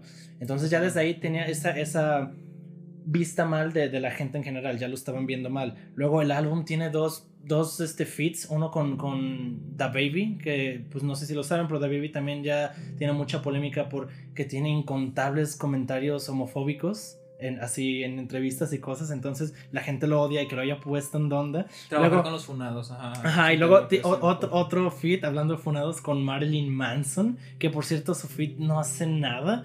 Y pues justo fue en el año en el que acusaron a Marilyn Manson de, de haber violado, una de sus ex esposas lo acusó de violación. Y pues la verdad va a ser la cosa. Entonces ya desde ahí tenía muchísima polémica el álbum. Pero bueno, ya sin eso, la polémica musical, pues no sé, la gente está odiando como cada, progresivamente cada nuevo álbum de, de, de Kanye va, va peor para la crítica. Yo irónicamente no me esperaba nada, yo creí que iba a ser malo, yo creí que iba a ser como, como el pasado, que no es que sea malo per se, pero a mí no me gustó. Y vaya sorpresa, me gustó bastante. No puedo creer que esté diciendo esto. Me gustó bastante. Es que después del Jesus is King no me esperaba nada y. Joder, qué bien que está. o sea, me gustan estos elementos un poco más. Para empezar, el álbum es más oscuro, tanto en ciertos sonidos como. aparte, aparte. Y en temática, en temática. Y, se nota porque los temas son como pues el de la fe de Kanye, pero desde un lado en el que, desde un lado, punto de vista de me está yendo de la verga, pero sigo creyendo en, Dios. De hecho, muchas letras son bastante fuertes, o sea, en el sentido de que son muy inspiradoras, incluso si, o sea, no tienes que ser religioso o algo así, yo no lo soy, pero están bastante bien muchas letras de este álbum. También tiene temáticas solamente hablando sobre el divorcio con, con, con, con, Kim. Está muy bien el álbum. Creo que mi, mi, peor crítica hacia el álbum es que dura infinito. Tiene 27 canciones y no necesita durar tanto realmente. no, no necesita tanto. Puntos fuertes que yo puedo dar. Hurricane, obviamente, que creo que es el single que más han escuchado eh, la gente. Tiene como un feed de, de, The Weeknd, del poderosísimo fin de semana. otro, otro muy bueno es este New Again. Make me new again. En el que usan un coro de iglesia para hacer ese, ese tipo de sonido. Muy, muy bien. Ajá. Y mi favorita de, del álbum, que de hecho, spoiler alert, está en mi lista de, de tracks ah, favoritos. God Breathed. Jesus, está genial ese, ese, ese track. Es, es, es, un track que suena más industrial, más experimental, más como lo que hizo en Jesus. Y aquí está muy bien empleado, también con coros de iglesia, pero como cortados con una línea de bajo contundente y con este tipo empezando con I know God breathe on this. Queda brutal, aparte de que el tema de la canción es eso, sobre como el aliento divino. Y tiene, tiene partes buenísimas, como una, una, un one-liner de la canción en el que dice algo como que sé que Dios está en todos nosotros. Muy, muy buena canción, muy buena canción. Y el álbum, como dije, me sorprendió. Eh, no sé si tú quieras hablar de... pues no lo sé, digo, no, no podría adentrarme demasiado en ellos, tanto como tú digo, no, no esperaba que en realidad profundizaras tanto. Pero el, el, tema espiritual, creo que es en realidad el, el, punto que me resulta como un poquito más interesante y del cual eh, sí puedo decir en cuanto a la temática, que a veces tiende a ser tan cliché, o sea, tan cliché, ateísta extremo, Dios no existe, Dios es una mierda, bla, bla, bla. O fanático extremo, o sea, también este, yo te amo, no sé, etcétera, que te puedes encontrar tanto en la música, pero en la exploración eh, personal, introspectiva, este, tu, tu, propia versión y tu propia interpretación de todo esto se me hace algo muy interesante. Que Kaini, este, no sé, digo, dio, dio un buen punto en este álbum, también la, la faceta a lo mejor y tan personal de incluir pues hasta todo este el tema con Kim y todo esto. Sí. Y, y también de toda la controversia y todo esto, no sé, han, han favorecido mucho al álbum. Aparte de que también tuvo esta campaña de marketing oh, de ¿Dónde sale tal día? Y todos ¡Ah! Y pues no salió. ¿Qué creen? No, sale tal día ¡Ah! Y pues iban todos. con mil portadas diferentes. Cada, que iba a salir tiene una portada distinta. La, primera portada que anunciaron a mí me gustó mucho. Estaba muy buena. De hecho, incluso la, la, la, la pintura esta del final, pues no, no era lo mejor, pero le quedaba bien al álbum. Pero. A mí no me gustó la portada en negro, tengo que reconocer. ¿eh? A mí tampoco, pero pues es para mandar un mensaje, pero nah. Ok, pues sí. Este, y pues no lo sé, a lo mejor también por aquí nos, nos quedamos un poquito, se quedó por el camino el Sometimes I Must Be Introvert de Lil Sims. Eh, yo solamente quería recomendarles un par de canciones. Introvert, Rolo Tototota, por favor escúchenla. Y este, Fear No Man, por favor. Muy buenas canciones ambas. Este, y ok, no sé si tengas alguna otra cosa que decir con respecto al, al hip hop, rap y todo esto. ¿Podemos como verlos de género o algo por el estilo? Eh, bueno, pues el, el álbum de Tyler the Creator, eh, Call Me If You Get Lost, no lo escuché lo suficiente, nada más de una pasada por encima y la verdad no, o sea, no me pareció un mal álbum, pero yo, yo ya venía como esperando algo más tipo como su álbum pasado como Igor, o sea, no quería Igor 2, sino como que quería algo más experimental en ese sentido. No creo que el álbum sea malo por lo que escuché, pero tampoco puedo hablar mucho de él, sinceramente. Sí, ajá. Eh, que tomen en cuenta también, lo, obviamente si, si, están muy metidos en la comunidad de música y todo esto, van a saber que eh, Igor pues es uno de los álbumes más aclamados de la década pasada de todo de toda la discografía de Tyler de Creator en realidad. Y pues en realidad estábamos, estábamos todos muy expectantes de cada track que saliera como de o sea en realidad qué va a pasar o sea qué va a sacar y si bien no no no siguió por la misma línea más bien regresó a sus principios y todo esto de del hip hop y todo de todo el tipo de música que sacaba al principio lejos de los arreglos y de la experimentación y los empastos y todo pero no sé, es, un, es un regreso sólido y que si te gusta esa, esa faceta de Tyler también te podrá agradar bastante esto, ¿no? Así que, este, pues bueno, eso con respecto a eso. Otros artistas que como ya mencionaba también regresaron con un... Eh, bueno, que tuvieron una consolidación muy fuerte en la década pasada y que vienen a regresar este año, como por ejemplo Parket Courts. No sé si los ubiquen y los ubiquen, eh, los hayan, les hayan puesto el oído encima, que tengo que reconocer. Los conocí solamente por Anthony Fantano. Fue el el crítico que siento que los puso muy arriba para bien. O sea, de verdad, Wide Awake es uno de los mejores álbumes de la década pasada, me animo a decirlo así, uno de los mejores álbumes de rock de la década pasada. Es que es muy buen álbum. Es la sonoridad, la exploración temática, es muy buena la producción, todo en realidad. Y este año pues regresaron, entonces si dices, uy, o sea, después del, del trabajo tan fuerte que, que hicieron, regresan con Sympathy for Life Así que, ¿qué fue en realidad? No fue malo. O sea, yo, no, no, lo considero malo. Pero fue muy fuerte el Wide Awake. O sea, de verdad, estar después de Wide Awake te, te somete a. O eres como Tyler que regresas a otro sonido y aún así, pues haces un buen sonido. Realidad no termina siendo malo. O lo superas, o lo alcanzas, o no lo alcanzas. Hay un artista del que voy a este hablar que tiene ese mismo problema. Ah, sí, es, es que es, es, reminiscente en cuanto a los. A los al trabajo que en realidad es cuando es un trabajo muy bueno. O sea, muy chido y todo, pero oye, ¿qué viene después, no? Este, no lo sé. Este, no es un álbum que yo súper recomendaría de, esta, de este año, sinceramente, el Sympathy for Life. Este sí no lo escuché. Eh, sí tenía ganas, eh, pero también creo que me lo quitó un poco el hecho que tú me hayas dicho como que no estaba tan así. lo siento. Eh, no, pues es que obviamente también esperar otro Wide Awake está muy cabrón, pero sí no lo escuché. aunque este Walking at the Downtown Place, Peace, perdón, este, estaba entre las canciones favoritas de Barack Obama de este ¿De verdad? Wow. sí. Pero bueno, este, tiene una vibra, o sea, muy en realidad muy fiestera, muy tranquila y todo esto.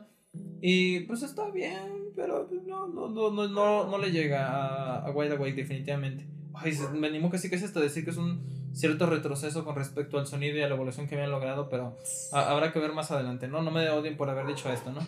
Este, y no sé, Just Shadows puede ser alguna otra canción que yo pueda recomendar, que también sigue siendo reminiscente de Wide Awake, pero se queda un poquito, un poquito con el sonido, ¿no?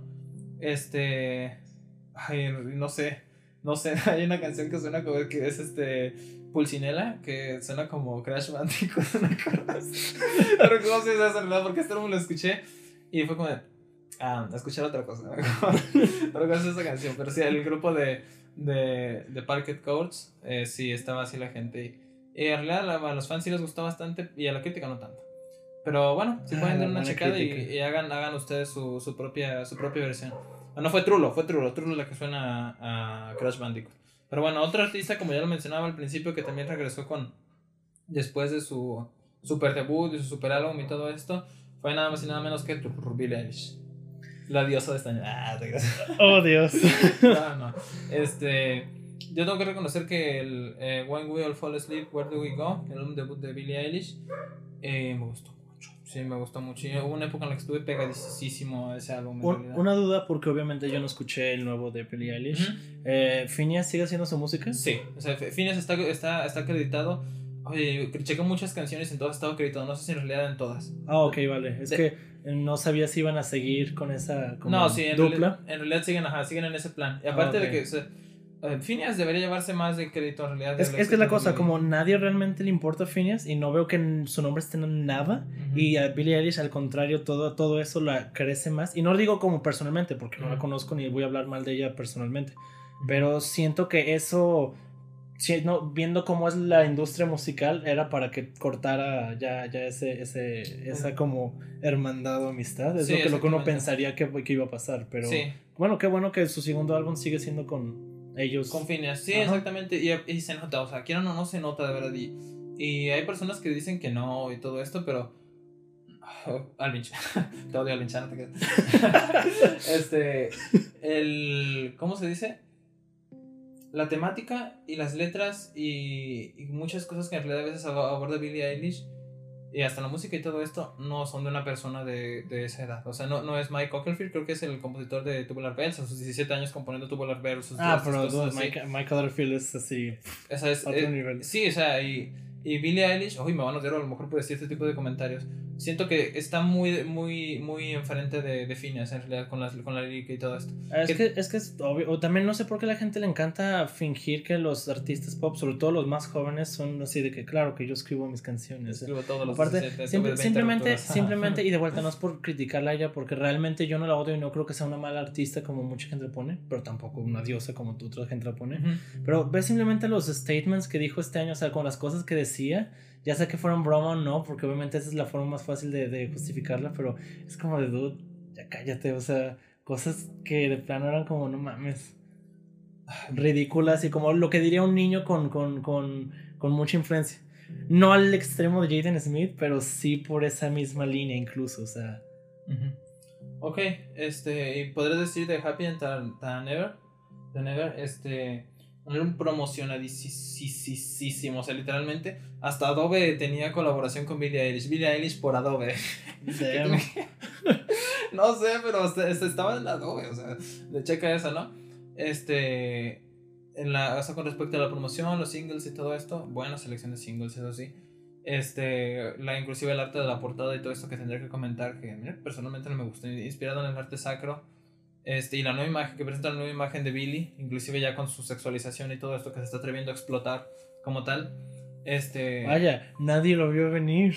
No, no, parece que no, pero porque pues en 2017 y todo esto, cuando, cuando vino su boom y todo, pues la verán con sus ropas super holgadas y todas estas cosas. Era obvio que iba a ser así. Y ni siquiera por ella, o sea, de vuelta no lo tengo en su contra, pero es la industria musical. Ella, ella no es una artista independiente o algo así, o sea, obviamente iba a no me animaría a compartir tu opinión, tengo que reconocer. No lo sé, tengo que investigar un poquito más del tema y, ah. no sé, hacer eh, afirmaciones más contundentes, porque es algo contundente en realidad, un, un tema que, que, se puede abordar y que nos podamos echar muchos fans encima, ¿no? Sí, pero... Este, pero aún así, a pesar de todo esto, no es un mal álbum, Happier Than Ever. Inclusive puede ser algo que yo recomendara si es que estás muy apegado al sonido de, de su anterior álbum.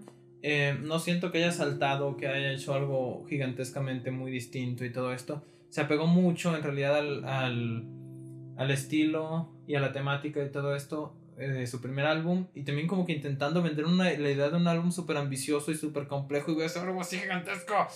Y pues no. No lo siento así como que no pues es un álbum de casi una hora en realidad eh, abordando más temas y todo esto más actuales y toda la cosa pero mm, no sé o sea tiene ratos muy muy buenos que sí lo recomendaría como una recomendación del año, como Getting Older, muy buen inicio, muy buenísima producción también.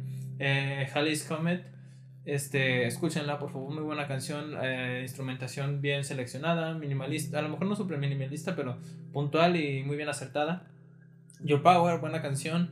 Happier Than Ever, ay, casi, casi una de las mejores canciones del año. A lo mejor y sí la tendré que poner como mención honorífica porque muy buena, maldita es muy buena, una canción de dos partes. Este, y cinco minutos en realidad, digo, para hacer una canción de pop y todo esto, me hubiera gustado que experimentara más, explorara más, pero está bien.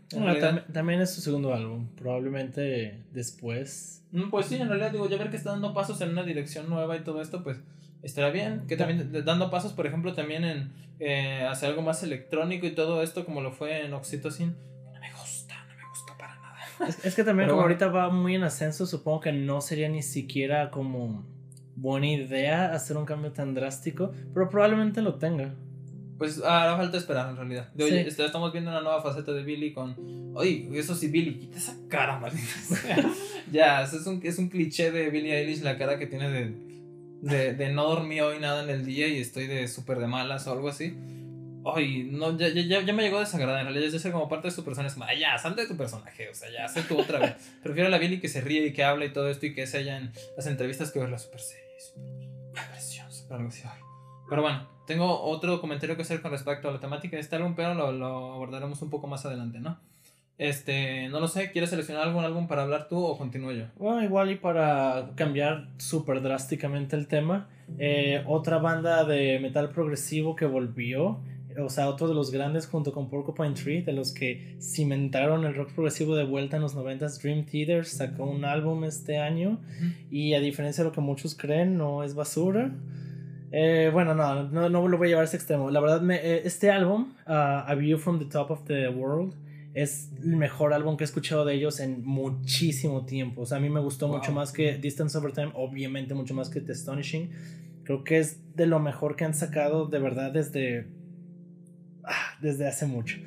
Pero mi problema con Dream Theater es que pese a que está bastante bien este álbum, hablando de su sonido, tampoco va muy lejos de él. O sea, creo que es el, el problema que casi todos tienen, ¿no? De que, pues este es su álbum no sé, como el 18 o algo así, se llevan muchísimos. Ah. y con ese mismo sonido, pues sí se quema un poco más. Pero hay, hay, hay este como cosas que están bastante bien hechas. Por ejemplo, eh, cosas como Sleeping Giant es una canción súper, súper bien hecha. Definitivamente diría que es un highlight. Cosas como Awaken the Masters, donde em, John Petrucci usa una guitarra de ocho cuerdas. Me gustaría que usara más ese tipo de cosas, o sea, que, que experimentara más como con qué puede hacer.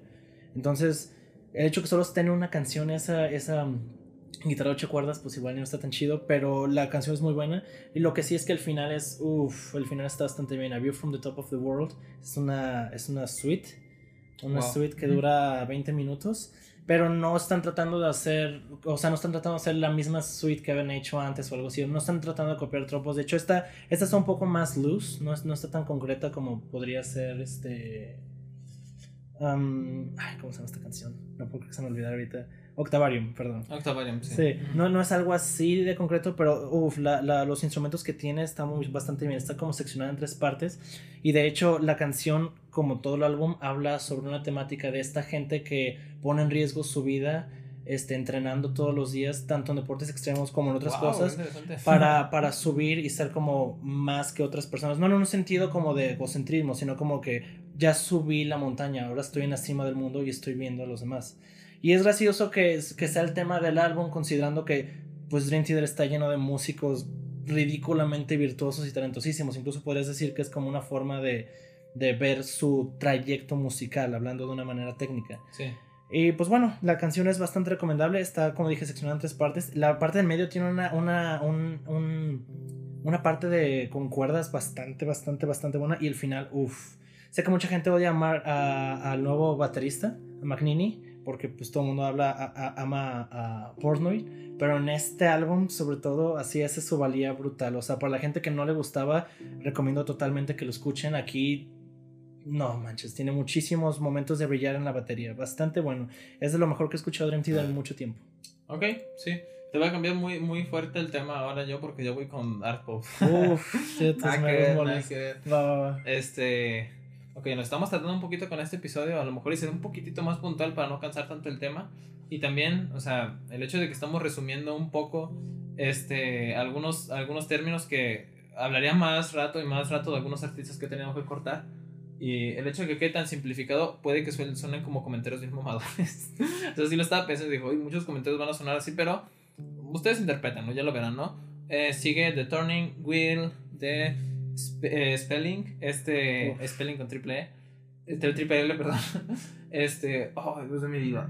Uno de los álbumes que tengo que reconocer que eh, me equivoqué mucho al principio cuando lo juzgué en realidad. Fue de esos álbumes que Fantano les dio un 10. Así que desde que dije, ojo. Tomen un trago cada que me diga eso. es que sí, este año me equivoqué bastante con eso, ¿no? Este, Spelling, Spelling más. Fantano le dio un 10 y pues mucha, mucha comunidad todavía estaban en caseteros y fueron como de, oigan, todos Fantano le dio un 10, todos. ¡ah! Dije, pues, Qué horror. Podemos, o sea, no significa que es un 10, sino podemos dar una chance. Alguien dijo que está bueno, así que pues como, como cualquiera, como puede pasar con cualquiera. Así me pasó con el the Next Part of the Dream, ¿no? Que alguien dijo está buenísimo, así que dije, pues va, o sea, le podemos hacer caso. Este también fue el caso, en este caso con Fantano. Lo escuché un poco y dije, no, nada, adiós, bye. mamador de primera Fantano, bye. Ay, Dios, me equivoqué mucho en realidad. Es un álbum muy interesante en cuanto a muchos puntos. Para empezar, en cuanto al tema estilístico que utiliza, la selección instrumental, de verdad, que puede resultar un hito inclusive para su propio género y para las influencias que puede significar para más adelante. No tiende a utilizar los instrumentos de forma exagerada, inclusive utiliza instrumentos que no se utilizan tanto en la música y en el género como puede ser el Teremi. Este, las selecciones vocales que también tiene, no sé, son muy puntuales y las intervenciones también de los instrumentos son coloridas, no lo sé, o sea, en realidad se arriesga en cuanto al sonido que tienen a veces los instrumentos y la música, porque no son un sonido llenísimo y sofocante que puede tener a lo mejor el art pop inclinado al dream pop, por ejemplo, que es como es como si vieras una pintura y todo está en realidad pintado. En este caso la música de este álbum es, es casi inclusive como la portada que no me gusta tanto, eso sí pero es como ver un cuadro y ver espacios negros y objetos flotando entre eso, ¿no? Colores eh, preciosísimos, cosas preciosísimas flotando entre eso. Porque en realidad no, no se sofoca todo, todo con todos los colores que propone, sino que es como aquí viene un instrumento, aquí viene algo que va a sonar un poquito, va a dar un color muy bonito y bye. En realidad es como voy a utilizar violines, ok. No voy a meter una sección de cuerdas así gigantesca y completa. Lo cual no significa que sea malo o sea bueno tampoco pero utiliza ese elemento de mínimo con un instrumento muy bien. Pueden escuchar Future en realidad, a ver si no me equivoco, si Future con el fagot que utiliza, muy puntual en realidad, si utilizas un fagot en realidad es como, viejo, estás haciendo art pop, mete cuerdas, o sea, ¿qué estás haciendo? Mete timbales, que sí, también los metes así. Pero acompañar tu melodía con el fagot en realidad, y funciona muy bien en realidad. El uso de los sintetizadores también resulta muy puntual, muy acompañado con los otros instrumentos y en realidad los arreglos. Es un punto muy fuerte de este álbum. Si en realidad quieren aprender a arreglar bien y con una línea compositiva a lo mejor un poco desapegada a lo que son los otros álbumes de art pop de este año, esta es una muy buena opción en realidad. Escuchen Turning Wheel, de verdad, muy buena canción, performance vocal bueno, igual que todas las demás canciones del álbum, aunque no, no, no ame este performance de princesa de Disney, este que sí, así lo dicen muchos y que en realidad estoy un poco de acuerdo, eso sí lo tengo que reconocer. Este, la primera parte es buenísima, de verdad. La segunda parte a mí no me encanta tanto. A lo mejor por lo mismo le bajaré un poquito la calificación y me y la sacaré un poquito de mi top 5 de bandas, pero está de, de álbumes, perdón, pero está muy cerca de verdad. Eh, pasajes puntuales que son preciosísimos como la escala de Awaken que estábamos escuchando justamente antes de comenzar el programa.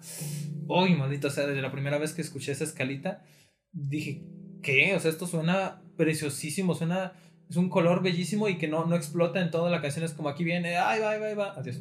Dicen, no, no te lo lleves, regrésalo, por favor.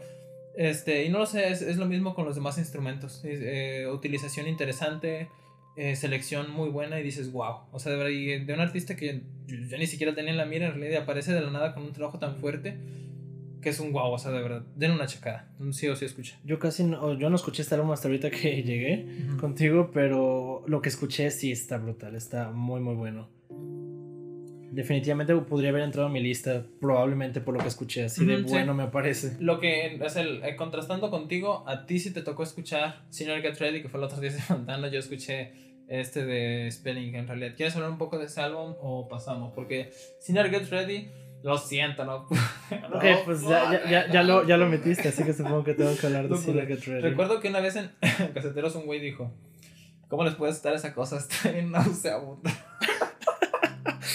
¿Qué, es que, qué buena forma de... Es que, bueno, es un, es un álbum, es un álbum muy visceral, realmente. sí, es, es, es, que, bueno, la temática, una vez que entiendes un poco el trasfondo, es, lo entiendes, ¿no? Para los que no saben, este Lingua Ignota eh, salió con, con, uno de los miembros de Daughters y al parecer el tipo fue una pues abusó de ella en muchas maneras, psicológica, física y sexualmente. Y este álbum es, tiene muchas influencias. De hecho, de, hecho eh, eh, de lo que habla el álbum a veces son como, como si fuera una conversación entre tres y hacia tres, que en este caso sería como ella, el abusador y Dios mismo. Este álbum es muy bueno, a mí me gustó bastante. De vuelta, no quiero sonar como mamador de que, oh, es que esto es el 10 de 10 de todo mundo y tiene que ser mío. No, y definitivamente yo no lo recomendaría a todo mundo porque es súper pesado de escuchar, tanto musicalmente como líricamente. Es muy pesado de escuchar, es muy oscuro, pero joder, qué bueno está, qué bueno está. Me, me siento muy identificado con este álbum no a un nivel de que, ok, pues yo soy una víctima de abuso en ese sentido o algo así, pero es que los temas que trata, los temas como de alguien que ha vivido algo muy malo, alguien que está perdiendo su fe, no solo con Dios, sino este es el ejemplo de Dios, pero, o sea, lo puedes ver con muchas cosas, como que simplemente estás perdiendo la fe en, en todo. E, está muy bien. El pacing del álbum, pese a lo pesado que es, me parece muy adecuado. Empieza súper agresivo, con una canción de 9 minutos, que de hecho es la más larga, la, con la que abre y va bajando un poco más, va bajando de intensidad y va yéndose más este, tranquilo. También el inicio tiene canciones como um, I Who Bend the Tall Grasses, que es creo que la canción más agresiva del álbum, con una letra súper pesada de escuchar. Luego Many Hands, que creo que son de las dos mejores de los highlights de este álbum, entonces como están seguidos no se siente tan pesado tampoco y va bajando de intensidad. Por ejemplo, en Man is Like a Spring Flower, eh, de plano son ya voces más tranquilas, no tanto gritos. E incluso a la, mitad de la canción la, instrumentación se lo va llevando y está bastante bien. La canción final es bellísima y ya súper tranquila, de hecho. Estos coros de voces armonizados muy bien. Que por cierto, también los elementos musicales que utiliza, su armonización está de huevos.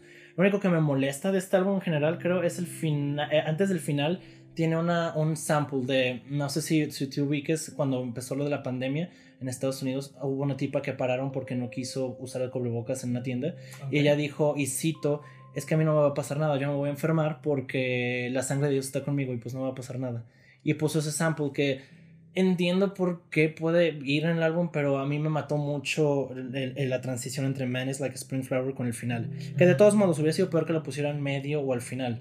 Pero sin contar eso, sin contar eso, el final es brutal, es muy bueno, muy muy buen álbum. El, el, a mí se me hace muy interesante en cuanto al desinterés que hay con de Lingua Ignota, que aparte viene de Caligula, que también fue un trabajo muy fuerte, o sea, y después viene a todo esto, el desinterés hacia el, hacia el apego pop, o sea, hacia algo que vaya a ser accesible, que algo pueda, que alguien pueda escuchar, y el hecho de saber cómo sacrificar todo eso, en realidad aquí va una cosa full artística, full mía, full personal, full. Es, un, es, es, muy interesante y resulta de verdad un hito que puedes decir, ay, o sea. Y, y, algo genial de eso es que no, no, no se siente que lo estás haciendo como, como, oh, voy a ser artístico experimental porque voy a ser artístico experimental, sino como de que de verdad tiene sentido. Y si escuchas entrevistas con, sobre, con ella sobre el álbum, se nota que investigó mucho para hacer el álbum, entonces está muy bien pensado. O sea, no es como ser artístico por ser artístico, no es como ver una, una pared este, secarse por horas, está muy bien, muy bien pensado este álbum. Sí, exacto,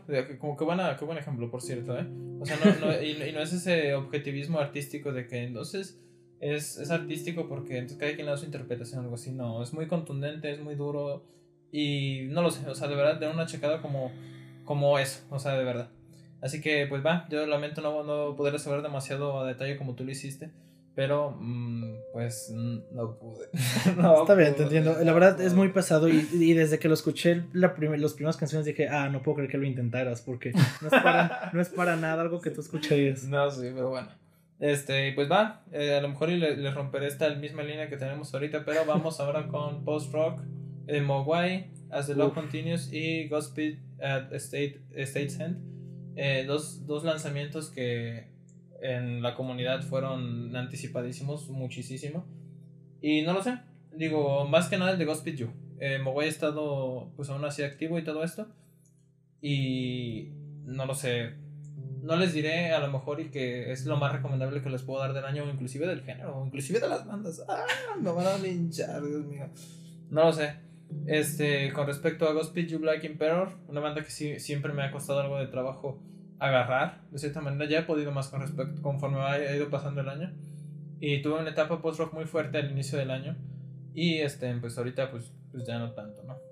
Eh, pero bueno, muy recomendable Our Side Has to Win, el final, ese final luminoso, esperanzador, gigantesco, etéreo. Eh, muy bien, muy bien hecho. Eh, también algo del trabajo me lo dijo que tiene el álbum muy bien realizado, aunque creo que no queda encima de, otros puntos que han hecho Gospel Black Emperor, definitivamente.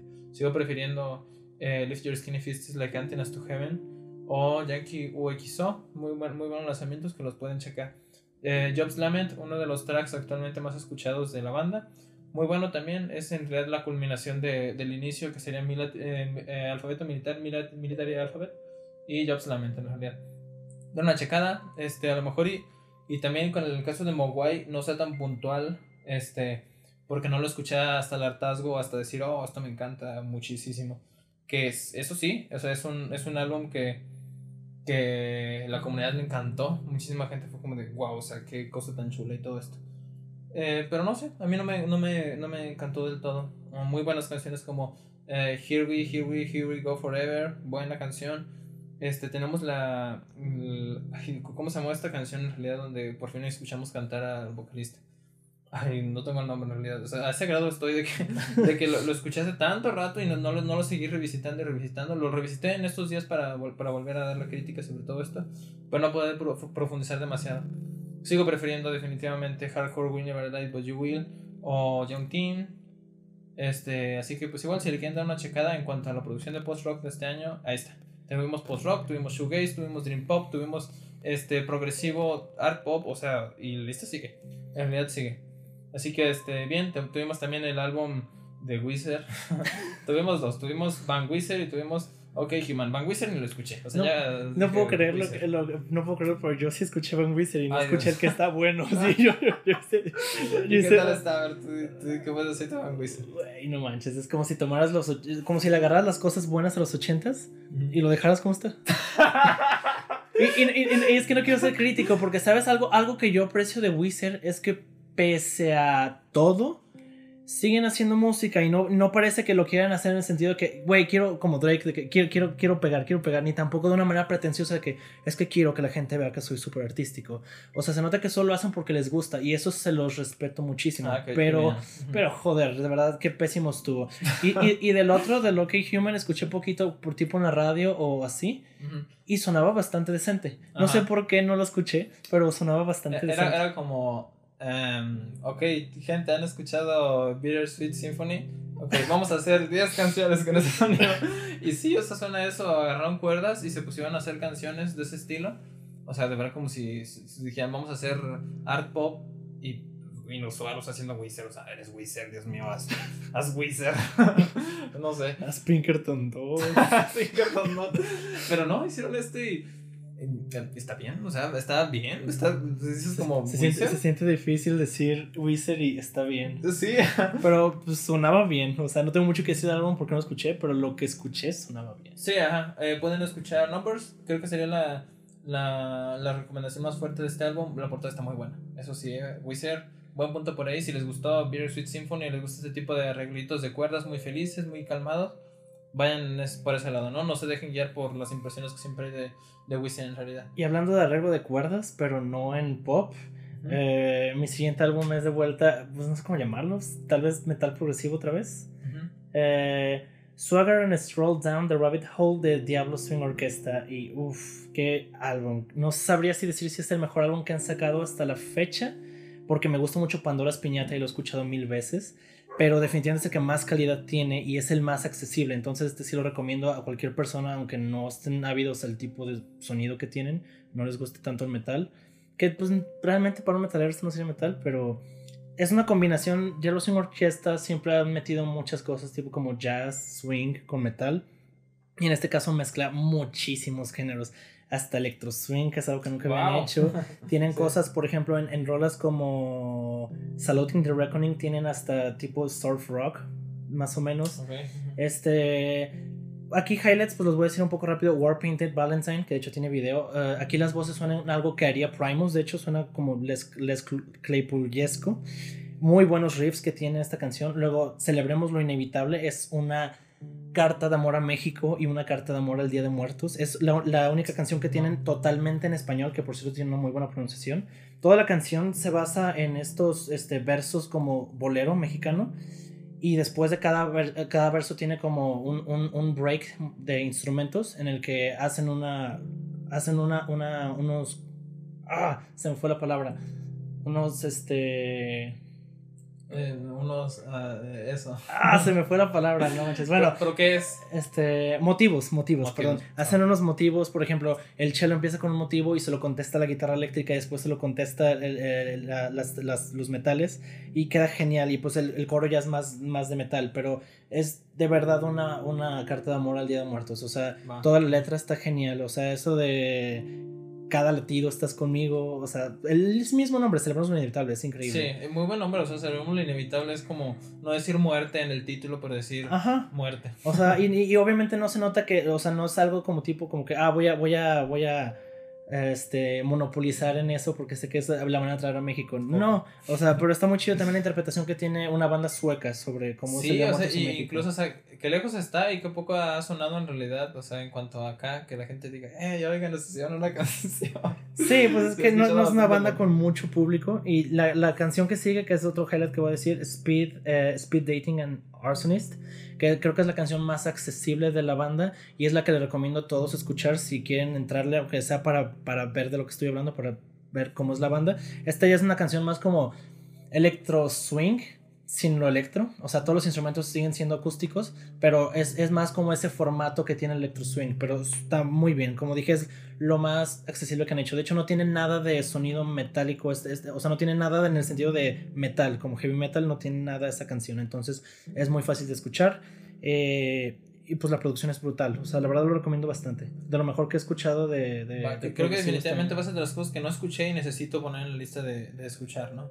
Así que va, muy bien. Este, si a alguien le interesa, pues échenle el oído. Tenemos Once Twice Melody, EP de Beach House. Beach House volviendo. Uh, este, cambiaron de sonido, no. Uh, siguen siendo Beach House, siguen sonando bien en realidad. Eh, me gustaría que se salieran un poquito ya más de ese sonido, pero va. vamos a esperar a que salga el álbum completo para el siguiente año. Esto ya podría ser en realidad todo el álbum, dura 48 minutos ese EP. Así que pues es como de... Pues sí, de hecho ya, ya, está más cerca de, de, lo que es un álbum. Sí, este, yo tuve una época muy en la cual estuve muy apegada a Beach House este año, así que por lo, por lo mismo ya puedo procesarlo y les puedo contar un poquito más cómo está el rollo de Beach House, que no, no es una banda inaccesible para mí. Pero bueno, es Superstar es una, una, de los, eh, una de las menciones honoríficas de las mejores canciones de este año. Exageradamente buena. Ya una checada, Pink Funeral tiene unos arreglos eh, los de sintetizador, los sonidos que suenan de fondo, de fondo suenan buenísimo. Pero el componente melódico, que por ejemplo ya había comentado en, el álbum de Paranol, que sí queda muy bien trabajado en ese tipo de casos. Aquí Beach House siento que se quedó un poquito corto en la segunda mitad, pero va, vamos a esperar a que salga el álbum completo. Yo lo terminaré de escuchar con más calma todavía y veremos qué sale, ¿no? Siempre he considerado que Beach House es de esos que te necesito escuchar con calma y, y si tapándote la boca para decir esto suena igual que todas sus canciones, pero bueno. que no, no, no, eso no es mi caso, es, es un estilo en realidad y el estilo pues eh, se mueve en, ese, en esa línea. Así que bueno, este, que es buen trabajo el de Beach House, o sea, no vayan a tomar mal y van a pensar que los odio algo así. Este, ya le haremos a lo mejor su episodio en, en algún momento, ¿no? Eh, tenemos el, el Crawler de Idols, escuché muy poco en realidad, eh, fue uno de los álbumes que muchas personas lo comentaron como decepcionante Suena como un Swans. un, un, primer Swans, pero. Pero suena interesante. Ay Dios, no, no lo voy a decir. bueno, no suena muy interesante. Suena como Swans, pero no muy interesante. Es que sé que tú eres Swans, pero. Eh, no, no, o sea, no, no odio a Swans, no por el estilo. Saben que no este, pero eh, a la primera etapa de Swans, o sea, la primera etapa la, del field. Sí, la, la, sí, la más brutal que tenían, la más, este, pues, ruda, cruda. Exacto, ajá. Tenemos también este. Disculpen que no vea tanto de, de ese álbum, pero me gusta. Lo siento. Ah, está bien, yo no, estoy, yo no escuché los que te están mencionando ahorita. Este. Tenemos un highlight muy grande que por poquito entraba en la lista de mejores álbumes de uh, año y de canciones. Y del cual me tengo que tragar mis palabras una vez más. Uy. Este. Tomen. Ah, tomen. A Beginner's Mind de Sufjan Stevens chulada, precioso, hermoso, chido. De verdad, es un álbum bellísimo, de verdad. Me, acuerdo cuando, cuando recién este, lo estaban mamando en caseteros y tú estás diciendo, eh, literal lo que me dijiste fue como, no puedo creer que les guste esto.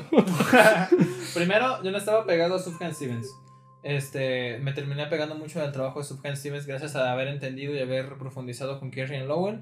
Este álbum, de cierta manera, rescata ese sonido y va por esa misma línea, ese sonido de ensueño, soporífico, este, mágico, mítico inclusive, ese folk que es muy característico en realidad que logró Sufjan Stevens, muy interesante, den una checada si pueden de verdad, Kerry Lowell. Espero que algún día le podamos hacer algún episodio porque es un álbum bellísimo, hermosísimo, eh, catártico, introspectivo, increíble de verdad.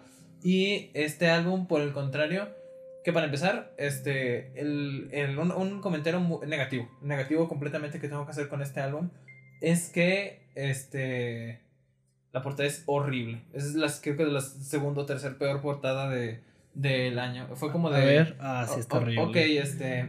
Vamos a hacer un arte para los. Para los. Este. Para los singles muy feo, pero que está pegado a, a la cultura pop y todo esto porque en realidad el álbum consiste en canciones inspiradas en películas de.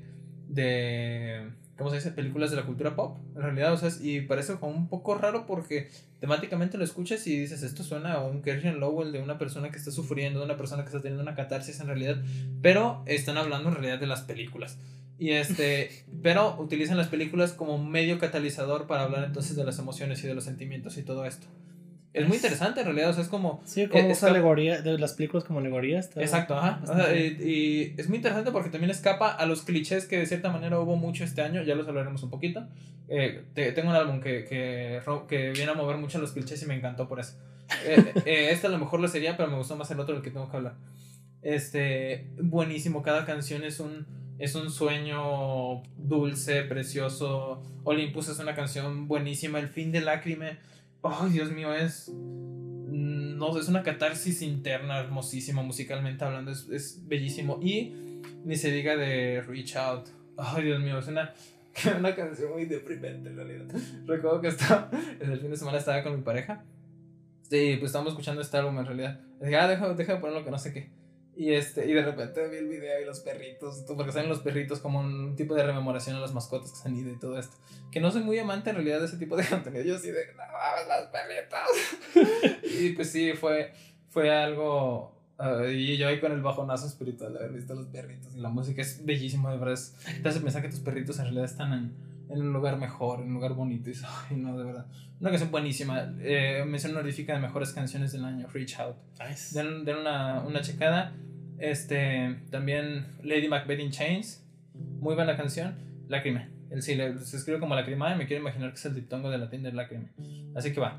Este, y pues bueno, esa sí la portada, como se los mencionaba. Vamos a hacer una portada muy fea, ok. Vamos a una portada horrible, así la portada que te puedas imaginar. Ok, le ponemos esto y le ponemos, a ver, le ponemos cabeza de medusa, ajá. Le ponemos una flor en la boca, ajá. Le ponemos una cuerpo, un cuerpo bien buenota acá, ajá. Y luego le ponemos alas, ajá. Y luego lo ponemos en el lago, y luego le ponemos una ola, y luego le ponemos el mar, y luego le ponemos un arcoíris. es horrible, Dios mío.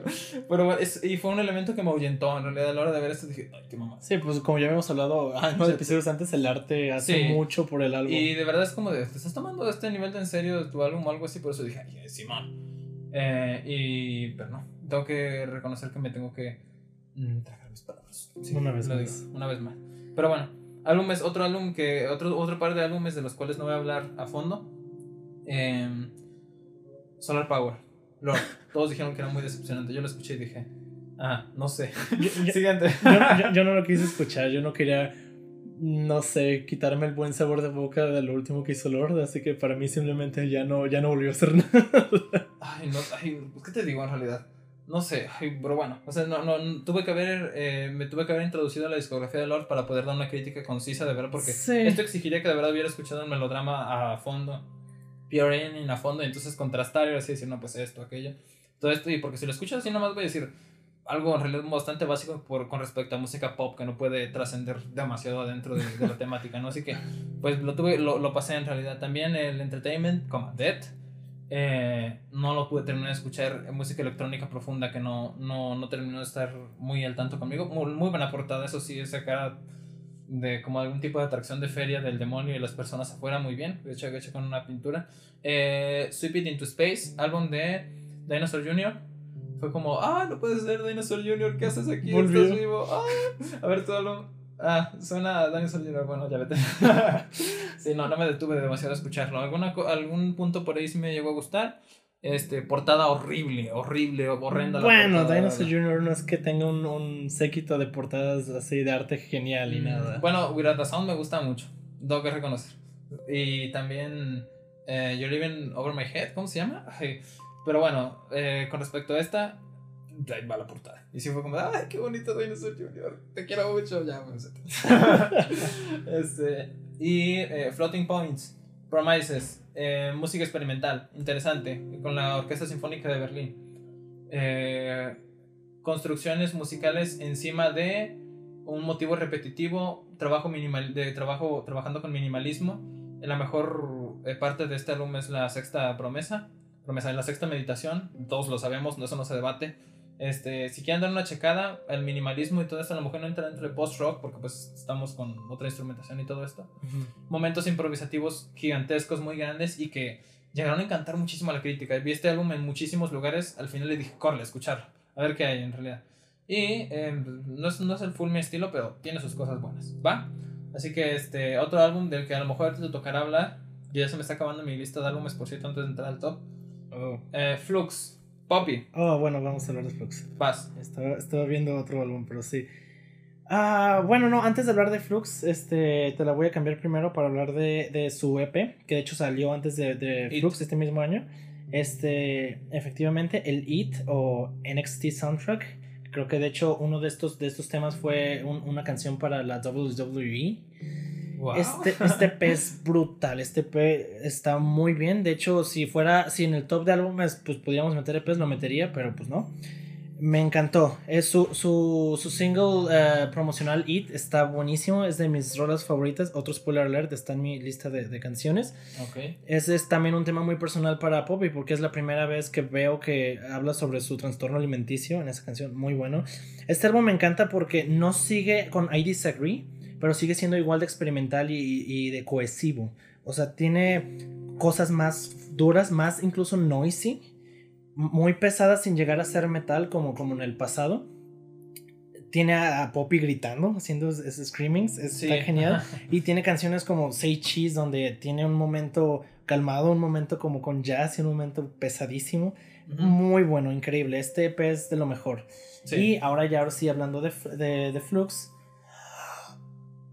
Sé que mucha gente lo dio, sé que mucha gente le pareció decepcionante porque aquí la cosa es de lo, de lo que ya había hablado antes con, con, ah, con ah, se me olvidó eh, con qué lo estábamos hablando, con qué grupo lo estábamos hablando, pero este es uno de esos casos en que... Parket Codes. Sí, exactamente. Este es uno de esos casos en los que el álbum es bueno, pero es que después de seguirle a Light Disagree Elite es demasiado.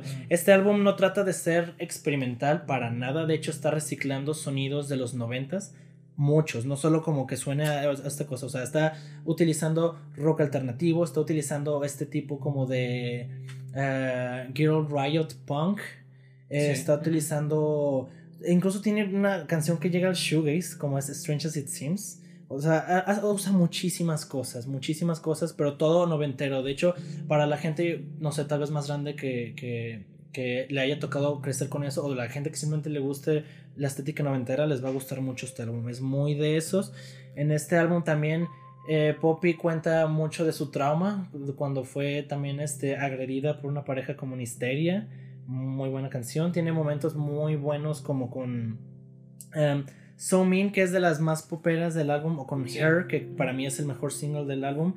Strange as It Seems es un súper, súper highlight highlight. Eh, es increíble, nunca me esperé a Poppy haciendo algo como Shoegaze. De hecho, esto hace que me incremente más las ganas de escuchar hacer noise. Y termina muy bien con Never Find My Place. De hecho, del final es buenísimo. Creo que es un highlight por sí mismo, bastante bueno. La cosa es que este álbum, pese a no ser tan experimental como los otros, y sé que es lo que la gente odió de él, es bastante orgánico. Siento que es lo más orgánico que ha hecho en un buen tiempo y siento que esto es como una pisada para algo más después. Pero por el momento está bastante bien. A mí me gustó mucho. Ya no escuché lo suficiente como para criticarlo tan a fondo, pero Poppy es calidad, de verdad. Desde I Disagree, bueno, casi que se Am I a Girl, eh, traía buen trabajo, pero con I Disagree fue el... Sí, y no, y no le ha bajado, lo cual está bastante bien. Digo, solo esperemos no se estanque o algo así, pero al menos en sonido no se ha estancado. O sea, estos tres trabajos de los que hablamos no tienen nada que ver uno con el otro. Ok, este. Últimas menciones antes de pasar a la, ah, al top. Bueno, uh, tengo, no terminar como tal. Tengo que comentar primero.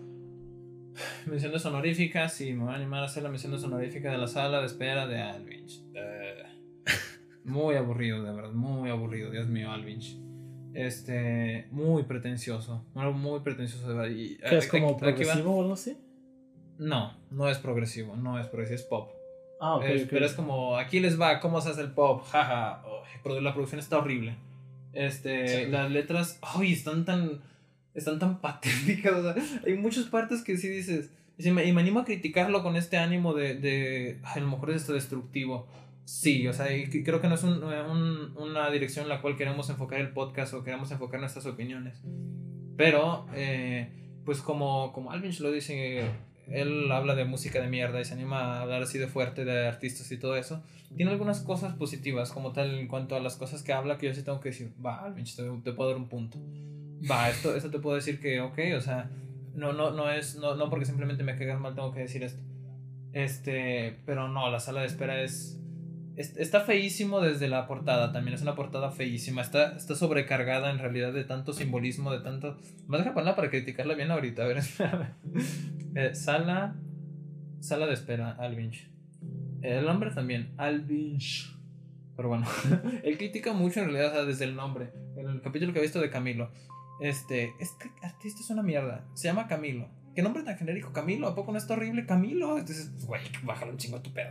Pero bueno, este, portada horrible. Es horrible la portada. Selección de colores muy mala. Simbolismo exagerado, excesivo de verdad. El, ¿qué, ¿qué, hace? ¿Qué hace? Ay, se me olvidó el nombre del Tori eh, japonés. ¿Qué hace al final? Dios mío, vas a meter religión, vas a hacer. Y todos todo los mantras que aparecen a los dos, vas a hacer música catártica, vas a profundizar en eso y también vas a hablar de naturaleza. ¿Qué, qué, qué es todo esto? O sea, de verdad. Y aparte, porque empieza el álbum, en realidad yo lo escuché y dije, puta madre, me va a cerrar el hocico. A ese grado dije, de verdad, porque comienza con labio de liebre y el inicio es, no mames. Y luego dices, no mames. Y luego dices, ay. y luego dices, ay, güey, Simón. Bueno, no me lo este, cayó. Sí, este, no, no, para nada. Este, la, la línea más fea que de verdad tiene este, este, este intento de ser fuerte y profundo. Si, si leo la letra, te lees con unas botas de alguien más. Alguien más tan felices que vamos a festejar, a perrear. Ok. Ay, nos muy tonto, de verdad. Y, otra, y otra, otra sección que no recuerdo exactamente. Si es eh, a dónde vas. Eh, usted no sabe quién soy yo, no recuerdo muy bien. Este, mi vida es una tragicomedia que está a punto de terminar. Mi vida es una tragicomedia. Ay, Dios, tragicomedia, Dios mío. O sea, puedes decir trágico y cómico de muchas formas, pero no juntes esas dos palabras así. Ay, pero perdón, a lo mejor me estoy poniendo muy mamón y me estoy exponiendo a que ustedes mismos puedan hacer una crítica destructiva como yo lo estoy haciendo. Pues él lo hace, yo lo, hago con él. Eh, y aparte, no, o sea, no lo quiero hacer en ese sentido, sino que eh, ha desgastado muchísimo la, la la forma de la cual las personas se atreven a criticar la música, es más estúpido, llamar a, a, algo de música mierda o que no es música o que no es arte o algo por el estilo, se me hace algo que, que se me hace inaceptable, ¿verdad? y que hace él. Así que pues, pues va Alvinch, lo siento, pero ahora te toca a ti y, y este, pues no sé. O sea, quizás yo al rato me saque mi música y se atrevan a criticarme de esta manera, pero mínimo intentar alejarme de los clichés y del tipo de cosas que hizo él y que definitivamente considero un error, ¿no? ¿Dónde está el mat rock? ¿Dónde está el rock progresivo? ¿Y dónde está la sobrecarga de información, de influencias y todo esto que dices que la música debería tener y que, que porque no lo tienen es mierda y porque es primero, primero, quinto, primero, primero, quinto, sexto, primero y es malo? Eh, no, o sea, de verdad te quedaste corto y, y, bueno, es lo que tengo que decir. Ay, lo siento, de verdad, creo que fue muy, muy, muy fuerte, muy destructivo, pero va. Este, eso con respecto a la mención de sonorífica de, de, de este año que me ha animado a hacer, ¿no? Este, el Voyager de Ava, literally fucking por el meme de Kanye y, este, y Drake a punto de pelearse y en medio aparece Ava. Sí, regresó, ya primero tuvimos a, a este, a, ¿cómo se llama? A Dinosaur Jr., ahora tenemos a Ava, ¿qué haces aquí Ava? Pero ok, vente.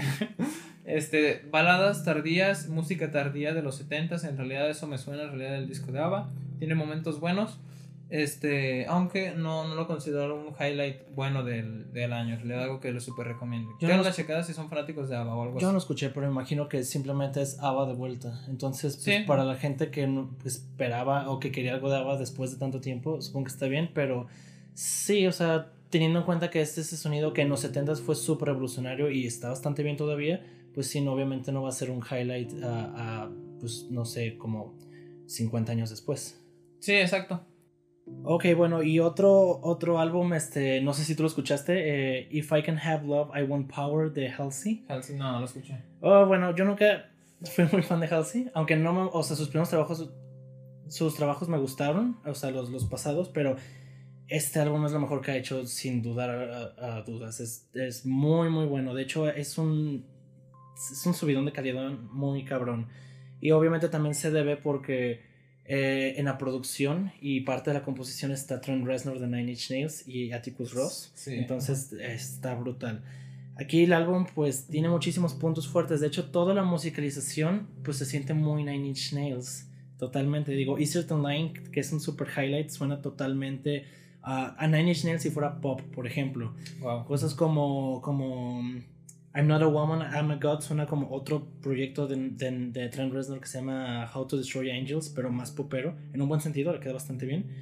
Tiene momentos como Honey que me sorprendieron bastante. Suena, eh, yo cuando lo escuché dije esto suena a Landslide de, de, Fleetwood Mac.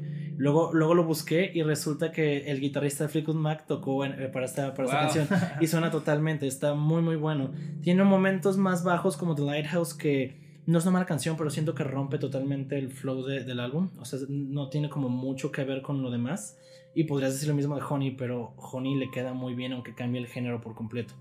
Muy buen álbum, pero aquí mi cosa es que he visto que mucha gente pone a Halsey ahorita como la diosa del pop o algo así. Y es como, sí es muy bueno y yo sé que ella es una buena artista. Si no, o sea, si no fuera una buena artista, para empezar, Randers no hubiera querido trabajar con ella, me imagino. Pero suena demasiado Nine Inch Nails. O sea, me hace creer que realmente la razón por la que es así de bueno es por Trent Reznor. Y, y, y, no lo digo como creyendo que Halsey no tiene nada de que dar. Como dije, no trabajarían juntos si no fuera así. Pero es que escucha su último álbum o sus álbumes en general comparado con esto. Es un abismo de diferencia, de verdad. Es un abismo de diferencia en cuanto a calidad.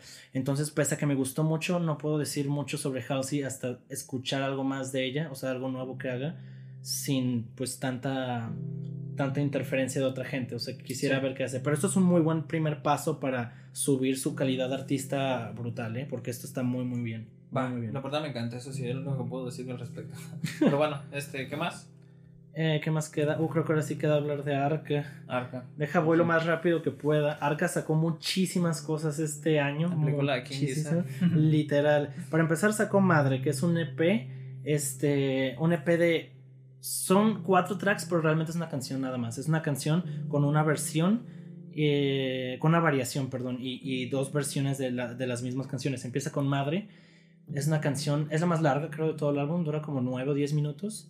Y es muy pesada, es muy lenta y la letra es pues pesadísima, muy oscura, habla como de su relación con su madre, o eh, quiero creer porque no soy, no, no tengo, no soy muy conocedor del lore de, Arca, pero la letra es buenísima, muy pesada, la, la, orquestación que tiene de fondo también está muy bien, es como un bolero antiguo, pero con una orquesta muy sutil, pero muy bien hecha, está bastante bien.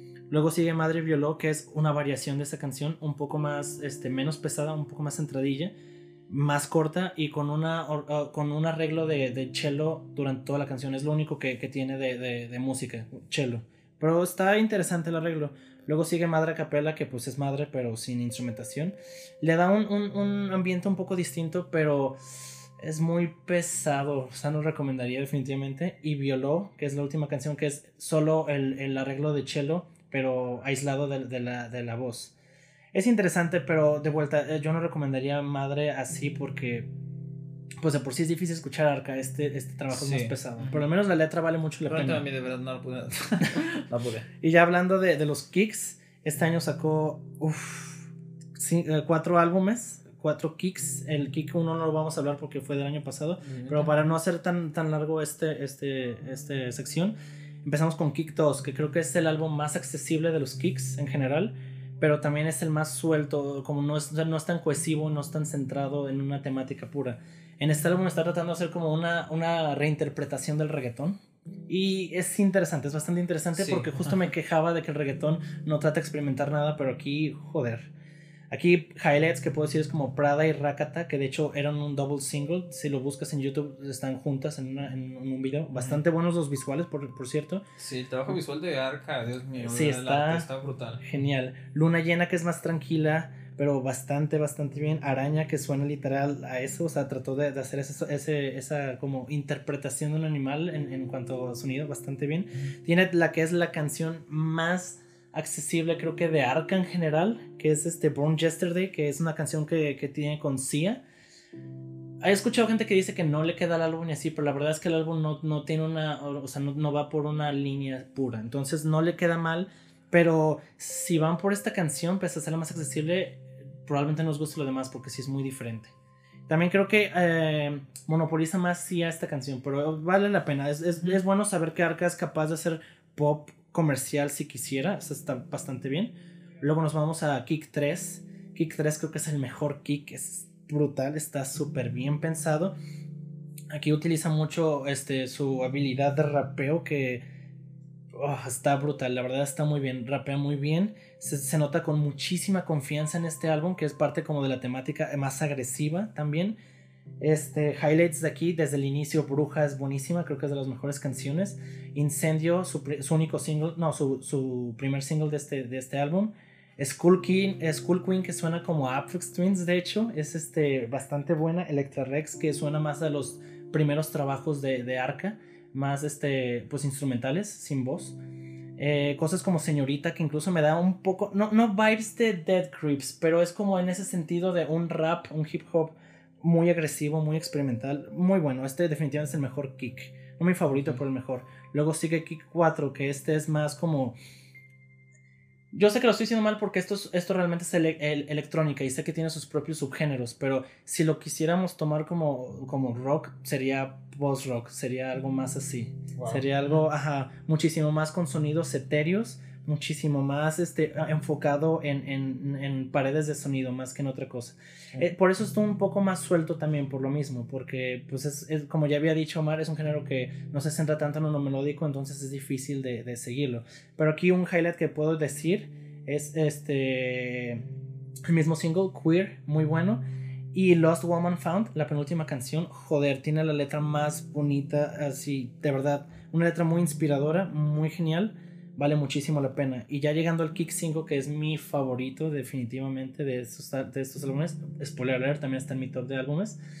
Este álbum es, uff, todo lo que me gusta en un álbum es este... Es más acústico, de hecho aquí hay más como piano solo, este Arca hace cosas como más en, en, en la región clásica, sinceramente música clásica, porque nada que ver. Interface empieza, por ejemplo, con, con, con, este sonido como ASMR, Dura poco, pero es, es una buena forma de ambientar. Tiene rolas muy buenas como Strogen y Ether. Súper bien. Tiene canciones como Tierno y Músculos, que son estas canciones más parecidas a las cosas que hacía en su homónimo, pero con una muchísimo mejor habilidad en el canto, con una mejor voz. Muy buenas ambas canciones. Eh, luego entraré más en detalles si hacemos un video de Arca algún día. Sí, esperamos que sí. Y cierra con la que para mí es la, una de las mejores rolas de, de Arca y también, spoiler, está en mi, está en mi top, Crown. Crown es buenísima. Eh, eh, habla sobre una especie de nacimiento, no tanto, no puedes decir que no literal como de un bebé, pero sí un nacimiento de alguna forma. Y de hecho es curioso porque los kicks se llaman así por eso, porque simulan que es la primera cosa que un, un humano hace al, al, como para decir que existe, por así decirlo muy muy buenos álbumes, valen mucho la pena y todos son muy diferentes entre sí, entonces pues si alguno te interesa más por una temática puedes ir por él, eh, pero valen bastante la pena, es increíble que haya hecho esto en una, en una semana, los sacó los cuatro. Sí, este, yo quiero hacer un comentario en cuanto al contenido de Arca y del, de, de sobre la exploración temática y todo esto que hace, y es, eh, bueno, a lo mejor me gustaría más explorarlo más cuando hagamos el episodio de Arca pero el hecho de afrontar temas sexuales tan explícitos y tan fuertes y todo esto, se me hace un acierto tan bueno, o sea, maldito sea ahí. Porque primero, primero que nada me gusta contradecir a esa gente que dice que, ay, es que el reggaetón habla de sexo y pues por eso es malo. Es una estupidez, una de las peores estupideces limitar al arte al grado de que no puedes hablar de uno de los componentes más, más este, naturales. naturales, primigenios del ser humano como lo es el, eh, la sexualidad y el sexo. Y el hecho de que Arca se anime a hacerlo de una forma inclusive visceral, fuerte, explícita y que lo utilice para evocar sensaciones, para... No, no, es de verdad es un trabajo brutalísimo y que, que, no sé, me gusta mucho y que lo ha explotado muy bien. O sea, no como otros que ah, vamos a hablar de sexo. Sí, coger. me la cojo. No, de hecho, hay, hay, hay, metáforas que usan muy buenas, pero de vuelta, no quiero meterme tanto en eso para guardarlo por el, por para nuestro video. Ok, y pues va. ¿Tienes alguno otro más o vamos a la lista? No, ya vamos a la lista, ya me quedé. ¿Canciones o álbumes? Uf, canciones. Pues en mi, en mi puesto 5 yo tengo. Yo tengo It de, de, de, de Poppy. Sí, Me, me, gusta bastante. Digo que me gustaría más que hiciera ese sonido como noisy y agresivo sin llegar a ser metal, solo con más noisy. Ok, sí. Me, me, hubiera gustado más que la dirección de Poppy en, en Flux se fuera hacia el noisy que había propuesto en It, justamente. Ojalá lo haga algún día. Sí, este, por muy buen trabajo, eso sí, ¿eh? ¿Tu puesto 5? Eh, puesto, puesto número 5, empate. Tengo dos empates en esta lista. ¿Por qué? Porque, ay, no pude de verdad escoger Porque puedo. Porque, y aparte, porque puede, mi top. A ver, Tactics y Posing for Cars de este, Japanese Breakfast. ¿Ok? No hemos hablado de Jubilee, como se podrán dar cuenta. Eso quería escuchar. Este, hablaremos ahorita, spoiler, en el top de álbumes, ¿ok? Tactics es una canción preciosísima. De verdad, el, es, es, como un, eh, lo puedo poner casi como un estándar de si quieres utilizar cuerdas, quieres hacer este tipo de sonido, escúchala, de verdad, es, es eh, utiliza todos los elementos de una manera muy bien, la línea melódica, el performance vocal, la intervención de las cuerdas y todo esto es el sonido eh, meloso, romántico, bonito que, que, se utilizan en ese tipo de música con las cuerdas llevado a su límite, de verdad, es, es, muy bonita. No llega a una exageración o una, una este, a un uso fuera de lo común, algo por el estilo como se usan las cuerdas y todo esto. Pero es muy buena, de verdad. Aparte de que, bueno, ahorita que, ahorita que hablamos del álbum ya me adentré un poquito más. Posing for Cars propone en realidad eh, un cierre del álbum de una manera distinta y de una forma un tanto experimental que a mí me encanta, de verdad. Una canción de casi 7 minutos, dividida a la antes de la mitad termina la parte vocal y la parte vocal es más bien la introducción para la, para la interpretación libre de la guitarra, la improvisación hermosísima que tiene al final tan expresiva que me recuerda muchísimo a Watermelon en Hay, que es una, una de las mejores canciones que considero que se han compuesto de verdad. Este, es buenísima, es buenísima la canción de verdad. Y terminar un álbum de verdad tan enfocado en el pop y en los sonidos que tienden a ser accesibles de esta manera es, no sé, o sea, ese solo de guitarra tan pasional que se quiere terminar perdiendo entre el ruido, entre el sonido y se disipa al final que no propone coro, no responde la, la parte melódica. Dices, wow, o sea, que vaya manera de terminar, pero empatado esto. Y a empatar también Paprika, que es la canción con la que abre. Ay, pero no pude. Paprika es buenísima, pero bueno, ahorita lo mencioné a lo mejor en el álbum. Puesto número 4. God. Eh, de vuelta, ya lo mencioné en el. ¿De quién? God de, de Kenny West. Kenny West. Del, del Donda como ya mencioné, me gusta más esta faceta más industrial, como más sucia, pero teniendo un tema tan como pues divino, por así decirlo, hablando de esto del, del aliento divino, de cómo Dios este, sopló en todo y por eso todo es bello. Está muy bien el contraste, está muy bien el contraste entre la letra, güey, la temática y, y la música. Muy, muy bueno. Me encanta cuando Kanye hace este tipo de cosas más experimentales. Ok, puesto número 4 Empate. Solamente tengo dos empates ya. Lo siento. Es que realmente quería hacer un puesto 10. Era un top más largo. No, no, no, en realidad. ¿Por qué puse empate en este caso? Eh, por dos cosas. Primero, por. Eh, es un álbum del cual no hemos hablado todavía y está, spoiler, en el top de mejores álbumes Slink Clairo. ¿Ok? se van a sorprender algunos porque van a decir, claro, o sea, Dios mío, de verdad. Y muchísimos que inclusive lo escucharon y escuché que despreciaron muy feo el álbum, que me ayudó a alejarme del álbum, maldita sea. este, a mí va, es una canción dulcisísima, es un pop preciosísimo, es... Ay, Dios mío, de verdad es de las, de las canciones que creo que de verdad pueden agarrarte muy bien para que te agarres de ese álbum. Presenta lo, lo que es el álbum de una manera muy bonita, muy linda, es es bailable. Tiene, inclusive un elemento que me encanta que es casi llegando al final un crescendo falso. Este, se, sientes que está subiendo y que va algo más fuerte, pero estás donde mismo y vuelve a repetir una vez más el coro, que tiende a ser muy y en realidad coro, verso, coro, coro, puente coro, en realidad es, el, es el final y pues dices que y es tan, está tan bien hecha y está tan, tan bien trabajada que es una canción de pop estelar, de verdad. La otra canción que me animo a empatar aquí es Harbor un viaje emocional muy bueno. Eh, la instrumentación con el piano y todo esto queda excelente. Es el, es el punto alto, bueno, considero el punto alto de la temática del álbum en cuanto a la instrumentación y la interpretación vocal y todo esto. Así que a mí va como muy buen referente de, comenzar a escuchar este álbum, de este, este tipo de música, y Harbor como la cúspide en realidad del, del estilo que está proponiendo Clarion Slim, que es todo un tema en realidad. Espero ahorita hablar un poquito de esto. Número 3. Número 3 yo tengo Crown de, de Arca, del álbum eh, Kick 5. De vuelta, no que no, no es por spoilear porque realmente todos los kicks son una temática y no, no, es demasiado para hablar, pero qué buena canción, o sea, esto es como lo más cercano entre algo accesible y algo artístico, o sea, está bastante bien, no es algo como súper extraño, pero tampoco es algo que puedes escuchar fácilmente, pero muy bien, esto es un super highlight y es increíble que haya terminado todos los kicks con esto, muy muy bueno. Va, muy bien. Este, número 3. Eh, aquí van, a, van, a, van a contrastar los últimos tres lugares que tengo porque quizás no se los esperan con respecto a mis gustos.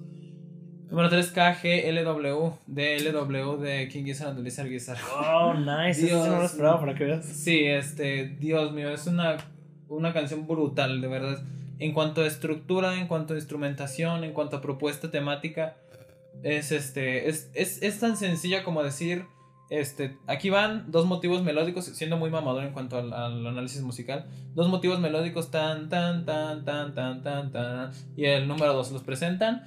Y ok, vamos a desarrollarlos en toda la, en toda la obra. Aquí viene una vez, los vamos a repetir en el coro. Vamos a tener un espacio en el cual desarrollamos, desarrollamos, aquí usamos esto, volvemos a presentarlos, volvemos a desarrollar y llegamos a la coda final ahora sí. Es inclusive, me, me suena hasta, hasta inspirado en algo clásico, en algo de música clásica no sé si han llegado al mismo camino como tal, o sea, a las mismas estructuras y formas. Sí, pues a veces pasan. Yo, yo, yo estoy viendo la materia de análisis de las formas, así que viéndola con detalle, ahorita con, con, la, con la utilización de los elementos musicales, es increíble, de verdad, la instrumentación, cómo lo utilizan y concilian aquí fuertemente y de verdad el trabajo microtonal y el trabajo pesado de King Gizzard, de Lizard Gizzard. Es de verdad, una canción que deben escuchar si son amantes de lo heavy o de lo que de verdad resulta interesante a la hora de ponerle el oído. Póngale con una escuchada de verdad y es una manera increíble de cerrar la, esta dupla de, de KG y LW. ¿Ok? Número 2. Ah, no, sí. ¿Dos? Perdón, esto dos, qué pedo. Eh, Opus, yo tengo Opus de Black Country Road. Joder, con la canción que cierran su álbum, otro spoiler, obviamente va a estar en el top de ambos porque no hemos hablado de él. Ajá. Es muy buena. O sea, todo el álbum no, tiene ninguna canción que, vaya mal, pero Opus en general me encanta. Es, una canción que se pasa rapidísimo, pese a, eh, durar su, tiempo. Dura aproximadamente 8 minutos. Eh, ah, qué buena. Es que para mí encapsula perfectamente todo lo que fue este álbum. Pero no quiero dar más detalles para hablar de eso en, el top de álbumes. Número 2. Slow, Black Midi, ¿ok? Uf. olvídense de las canciones este, suavecitas y bonitas y con respecto a lo que me gusta. Olviden. Slow es, es un ataque noisy, eufórico, caótico, increíble, de verdad. Y le hace falta ruido a esa roja, le hace falta ruido. Yo sigo con eso, es la primera vez que escuchas, métale más ruido, métale. El video está buenísimo, me encanta, de verdad. Y la, la, alusión caótica que tiene la música es, es increíble, ¿verdad? Los elementos jazz que utilizan. Este, es una canción de dos partes, en realidad definida, una canción de cinco minutos de dos partes. Este, que de verdad dices, wow. Y que es, es muy difícil acceder a esa canción, de verdad. De hecho, eh, un comentario a lo mejor también, también tuve la oportunidad de por aquí enseñar algo de música en pareja y todo esto. Con eso que pues, estoy, estoy estrenando una relación y todo esto. Y le tocó escuchar eh, Black Country New Road y dijo, wow bien, chido. Y con Slow de Black Midi fue como de, oh diablos, ¿qué? ¿Qué es esto? No, o sea, no entendió absolutamente nada. Y este, y er, er, era, era, un experimento que quería hacer con respecto a, a, lo accesible que puede resultar lo experimental. ¿Qué tan accesible resulta para una persona, no? Qué raro, no había pensado en eso, ahora que lo dices. Sí, lo, sí, hice el experimento, lo voy a intentar a ver, a ver qué ocurre con, con Black Midi, con Black Continuous Road. Así que está fuera de lo, de lo, sumamente accesible, pero es increíble, increíblemente buena, caótica, mm, ruidosa, buenísima. Número uno. Mi número uno tengo a Slow.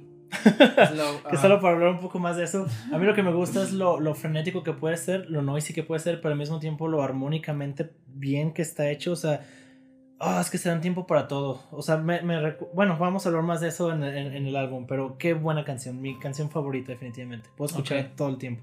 Ok, número uno. Eh, habría puesto empate aquí, pero en realidad tengo un conflicto con, con si de verdad se vale poner esta canción número uno, porque esta canción es del 2019 en realidad. Ah. Sunglasses de, de Black Country New Ah, bueno, pero sí. El, el álbum es de este año. Sí, la contaría como. La, la, la canción se remonta a esa época. Todas las composiciones en realidad de For the First Time tienen, son en realidad del 2017, una cosa así. Por eso Black Country New Road está tan lejos actualmente de, de ese sonido, porque es como de viejos. Esa música la compusimos hace un montón. Lleva rato. Exageradamente genial, ajá. Sí. Ahorita hablaremos un poquito más del álbum y todo esto. Sunglasses es una canción de tres partes. Esa fue la que otra canción que, que le había enseñado. Y que dijo, muy bien, muy buena. Este, la introducción hermosísima de la guitarra rugiendo como si fuera alguna especie de narración de alguien diciendo hace mucho tiempo algo, algo aquí pasó, algo así. Lírica, este, me encanta la letra de verdad, el performance vocal que le da tanta identidad a Black Country New Road.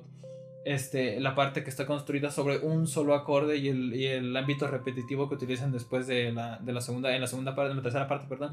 Pam, pam, pam, pam, pararan, y que repiten y repiten y repiten y repiten, y a pesar de eso no causan este algo sumamente cansino, algo por el estilo.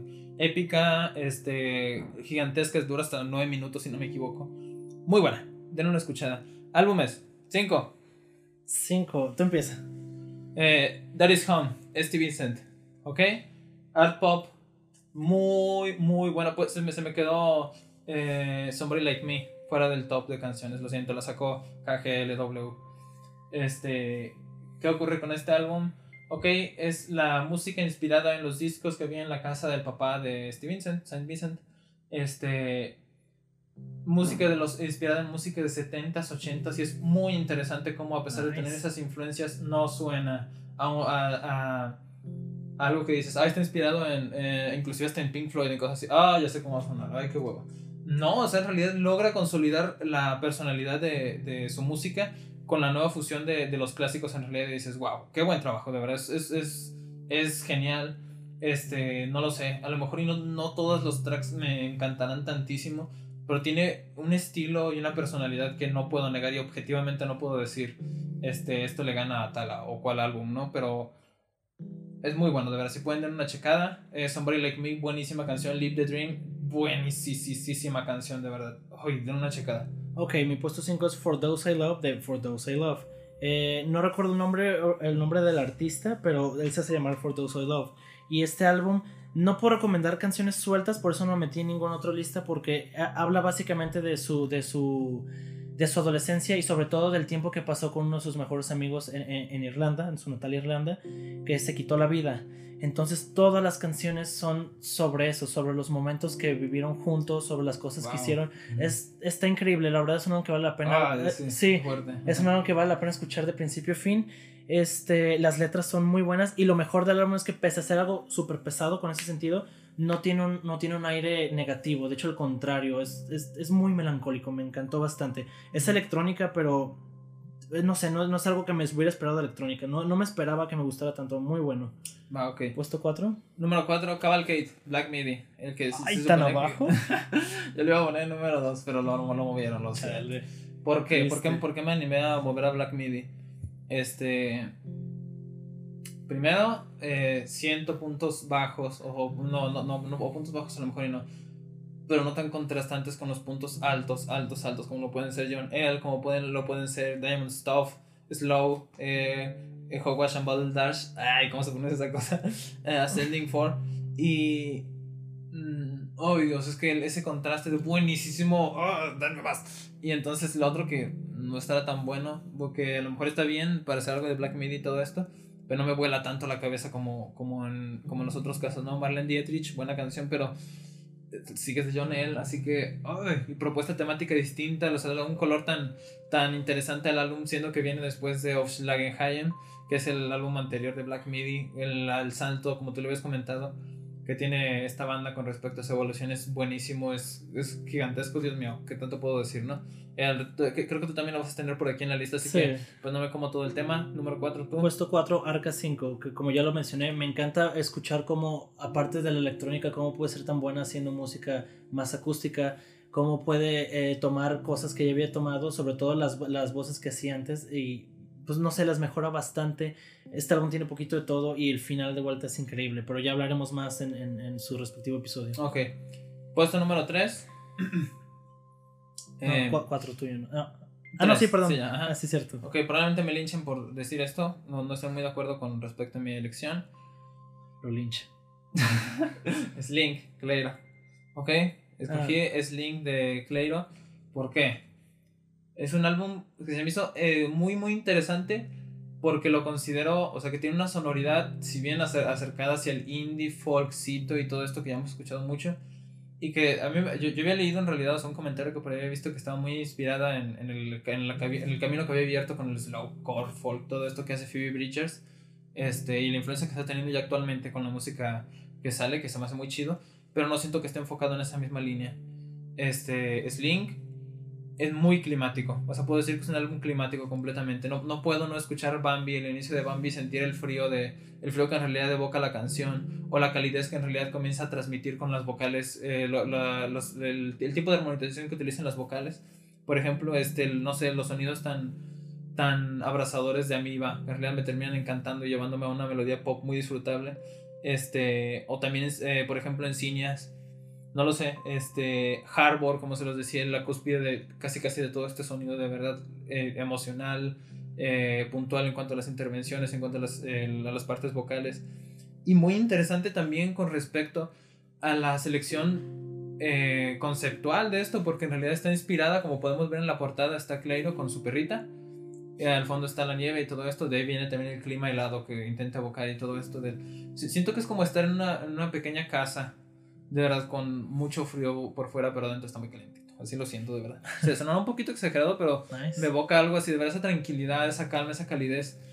Este, no sé, es muy climático. Pero bueno, eh, la selección eh, conceptual está inspirada en su perrita, en realidad en Joni. Y este, y se me hace muy interesante porque en realidad ha habido mucha, mucha, mucha, y lo voy a decir, exageración emocional con respecto a muchos temas amorosos y todo esto, como lo fue a lo mejor Billie Eilish y todo esto, las rupturas y todo esto que vemos en todos lados todo el tiempo. Y vienes hablando pues de tu perrita y de, y de temas que en realidad te terminan como que inspirando y resulta ser como el catalizador en realidad para hablar de otros temas, como lo puede ser el, este, el ser madre siendo joven, por ejemplo, que dije, wow, o sea, qué, qué, qué, qué temática tan, tan buena, qué tema tan bueno en realidad. Y este, pero visto desde la paráfrasis de, de ella tener en realidad su perrita. Tiene su, su la, perrita tiene su propia canción, Joni. Eh, un track instrumental muy bueno en realidad. Como casi todo lo que está en este álbum. Si pueden dar una checada, se va a acercar muchísimo al, al, a lo melancólico. Y bueno, a lo mejor ni siquiera melancólico, es muy tranquilo, es muy apacible. Les recomiendo demasiado escucharlo de verdad y pónganlo en escucha de verdad. Lo, lo pongo tan arriba casi casi porque para que lo escuchen. O sea, porque está, ha sido un poco ignorado por la crítica y si digo, ay Dios mío, no. Pero bueno, okay, mi, tres? mi, puesto 3 para mí es este For the First Time de Black Country New Road. este álbum me encanta, es un debutazo. Eh, como ya lo habías mencionado en algunos puntos, y tampoco me voy a comer el tema porque supongo que lo vas a tener. Voy, a hablar un poquito. Ajá. Este, pero me encanta cómo, cómo funciona este álbum. Me encanta esto de, de los, los, este, los motivos que se repiten tanto, pero van creciendo tipo algo como en Swans, pero de esta es una manera muy diferente de atacarlo. Me gusta bastante. No hay una sola canción que crea que se desperdicie de ningún momento y aparte de que comienza muy fuerte y termina muy fuerte. No hay puntos flacos en este álbum. Muy bueno y pues todavía más que es un debut increíble. Sí, exacto. Ajá. Puesto dos. Así que va, este, número 2, Jubilee, Japanese Breakfast. A lo mejor siento que le estoy poniendo un poco alto. Eh, pero ¿qué, ¿qué tengo yo con este álbum? Trabajo increíble en el, ámbito melódico para hacer art pop, para hacer canciones de pop. Este, eh, riesgos compositivos, como se les explicaba, Composing for Cars, en realidad, o Savage Good Boy. Este, que dices, ok, o sea, esto es pop, pero no les vengo a dar el, mismo art pop que les dan todos, o el mismo synth pop que les dan todos. Aquí está mi propuesta, aquí es, es en realidad un, sonido algo distinto, algo nuevo que dices, ay, no sé, me gusta bastante. Paprika es una canción, lo viene empatado de verdad, pero, pero no, no pude. este, es una canción que tiene tintes marciales. Es, está, este, toda la percusión está hecha con, con una tarola. Y, este, y la canción se construye encima de eso con las vocales tan melosas, tan dulces, tan limpias. Y que, que por eso también tiene una portada buenísima. O sea, la evocación también con la portada de los colores. No sé, me encanta. Eh, tiende a ser un poco meloso en algunas partes, como en Sweet este, Coco In, eh, Coco no In, por ejemplo, la utilización de los instrumentos, de la guitarra, de, los, de las cuerdas es buenísima. tiene puntos a lo mejor un poquito bajos que yo le, yo le restaría un poco de valor y la pondría un poco más arriba como lo pueden ser este Posing in Bondage, que no me encanta, a pesar de que la instrumentación se me hace interesante y este, el uso de los instrumentos. Sid también no, no es un track que superame, pero se me hacen buenos pasajes para volver a conectar con la fuerza de Savage Good Boy, que es la que continúa. Ingel, buenísima, esos sintetizadores denme más. Tactics, esas cuerdas increíbles, buenísimas. Y para terminar con Posing for Cars y la emoción gigantesca y creciente que propone la guitarra. Ok, tu número 2. 2, Cavalcade de Black Midi. Ah, okay. ¿Por qué tan arriba? Porque este, este álbum, la primera vez que lo escuché me hizo sentir como la primera vez que escuché The Mars Volta. No porque se parezcan musicalmente hablando realmente, pero no sé, la vibe me dio ese sentido. Me gustan esos temas, esos elementos King Crimsonescos que tiene. Me encanta y me encanta que no solo es ruido por hacer ruido, cosas agresivas por ser agresivas, sino que tiene de todo. Digo, empieza súper caótico con John L y termina con Ascending Forth de una manera más melodiosa, de una manera más tranquila. Muy bien, no tiene desperdicio este álbum. Y aparte me encanta el hecho de que pese a no ser un debut como en el caso de For the First Time, sí se nota mucho que es este, la evolución de muchas cosas que han hecho y es increíble que no hayan perdido nada del toque pese a que su último álbum es algo muy difícil de, de, seguir. Sí, exactamente, de Love Slag Academy, Dios, qué buen álbum también, por cierto. Número uno, For the First Time, Black Country New Road eh, una selección que no muchos compartirán, a lo mejor lo ponen por ahí. Sí, número uno, de verdad, este álbum es... Ay, Dios mío, es muy bueno. Es un caramelo compositivo muy, muy rico, o sea, de verdad. Es... Si eres músico, esto te va a gustar mucho, de verdad. Por, por a mí me encantan las, las, formas compositivas que utiliza. La primera, la primera canción, la instrumental, es una canción en la cual compongo una arriba de otra, una arriba de otra, una parte arriba de otra, y en la que dos líneas musicales se enfrentan. En realidad, y viene, el, enfrentamiento de ambas. Al final lo termina venciendo el tan tan tan tan tan que lleva al clímax de la canción, por ejemplo, ¿no? Este, después sigue Atenas, Francia, Athens, France este, muy buena en cuanto a los elementos que incorpora de post-punk, por ejemplo. Una canción que me suena elegantísima por completo. Una canción de tres partes incluso. O sea, ve, los restos compositivos que tienen van directo a, a dale, vamos a hacer algo con, con, los elementos que tenemos. Será lo mejor, yo lo considero la canción un poquito más débil del, del álbum, pero es muy buena, de verdad. El final es muy lindo, la evocación colorida es muy buena, a pesar de, la, de, que la selección instrumental esté muy apegada a algo que ya hemos escuchado mucho en el post-punk, inclusive la forma con la que comienza pam, para pam, para, ok, voy a, voy a construir encima de eso, pero no al grado de hacerla como en instrumental, ¿no? Este, Science Fair, increíble en cuanto a cómo, cómo, cómo abusa de, de elementos modernistas, del, todo el ruido que, que rodea esta canción. Este iba a ser mi número uno en realidad de, de mejores canciones pero es muy inaccesible. Vamos a construir encima de tan, tan, tan, tan, tan, tan, tan, tan. Entonces un ruido de bajo y un, y una, y un bongo. dices, ¿en serio van a construir encima de esto? Los primeros veces que lo escuché, dije, ¿en serio? Y eh, lo voy a utilizar ruido, voy a utilizar muchísimas cosas y da y queda muy bien. El soundtrack para un villano es lo que todos dicen con respecto a esta canción, queda muy bien. Sunglasses, ya lo he comentado. Track X, buenísima canción, art pop, hermosísima. Me gusta un poco más la versión de, de, Guest, la versión acústica que hicieron como un cover ellos mismos. Y Opus, la canción más. No, no más épica, pero una canción muy épica para cerrar. Clímax gigantesco, buenísimo. Esa sonoridad que tiene, inclusive como fúnebre, funesta con la que comienza, como si estuviéramos hablando conceptualmente de algo que está terminando ya, etc. Muy buena la elección. Eh, Black Country New Road, una promesa eh, buenísima para la música actual. Así que esperamos a ver qué tal sale el siguiente álbum, ¿no? Número uno. Mi número uno, Sinner Get Ready. No quería, no quería subirlo tanto, o sea, no quería que de vuelta pensaran que estaba.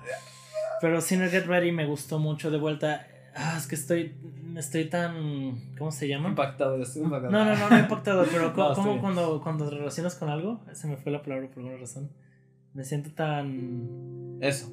Sí. Sí, bueno, o sea, me, me, relaciono bastante con las letras de, de, la canción, me gusta mucho. De vuelta e, ese, ese como tema de, la, de, la, de la pérdida de la fe, de la pérdida de, o sea, ah, no sé, me encanta, el pacing del álbum me gusta mucho, me gusta mucho la música, este también me parece un álbum musicalmente muy bien hecho, pero no, no quiero tomar, o sea, no quiero hacerlo más largo porque es bastante largo, pero pues vale mucho, vale la pena, pero también vayan con una mente abierta y el hecho de que probablemente la, la, primera no les guste, porque tampoco es algo que escuches a la primera y digas increíble, es muy pesado, si no estás acostumbrado a escuchar cosas así, no te va a gustar de plano, vas a decir que es algo que pues no. sí, sí, sí, exacto, pero me gustó bastante, no lo considero algo perfecto como muchos otros, pero igual está bastante bien. Va, este, pues bueno, eh, episodio larguísimo, ya por fin tenemos por concluidos todos los álbumes de los que tenemos que hablar. Dos horas y media casi de duración aquí hablando sin parar. Eh, este, estamos un poquito cansados y ya es muy noche, no sé si alcanzas a llegar a tu casa. Eh, les agradecemos mucho que si se quedaron a escuchar hasta el final. Esperamos si alguna de las recomendaciones que hemos dado les agraden. Este ha sido un año muy bueno y de verdad, si le pudieran echar un ojo a algo de aquí sería muy bueno. Así que va, aquí lo dejamos. Eh, ese fue el especial de fin de año. Yo fui Omar. Yo fui Eli. Y nos vemos a la próxima.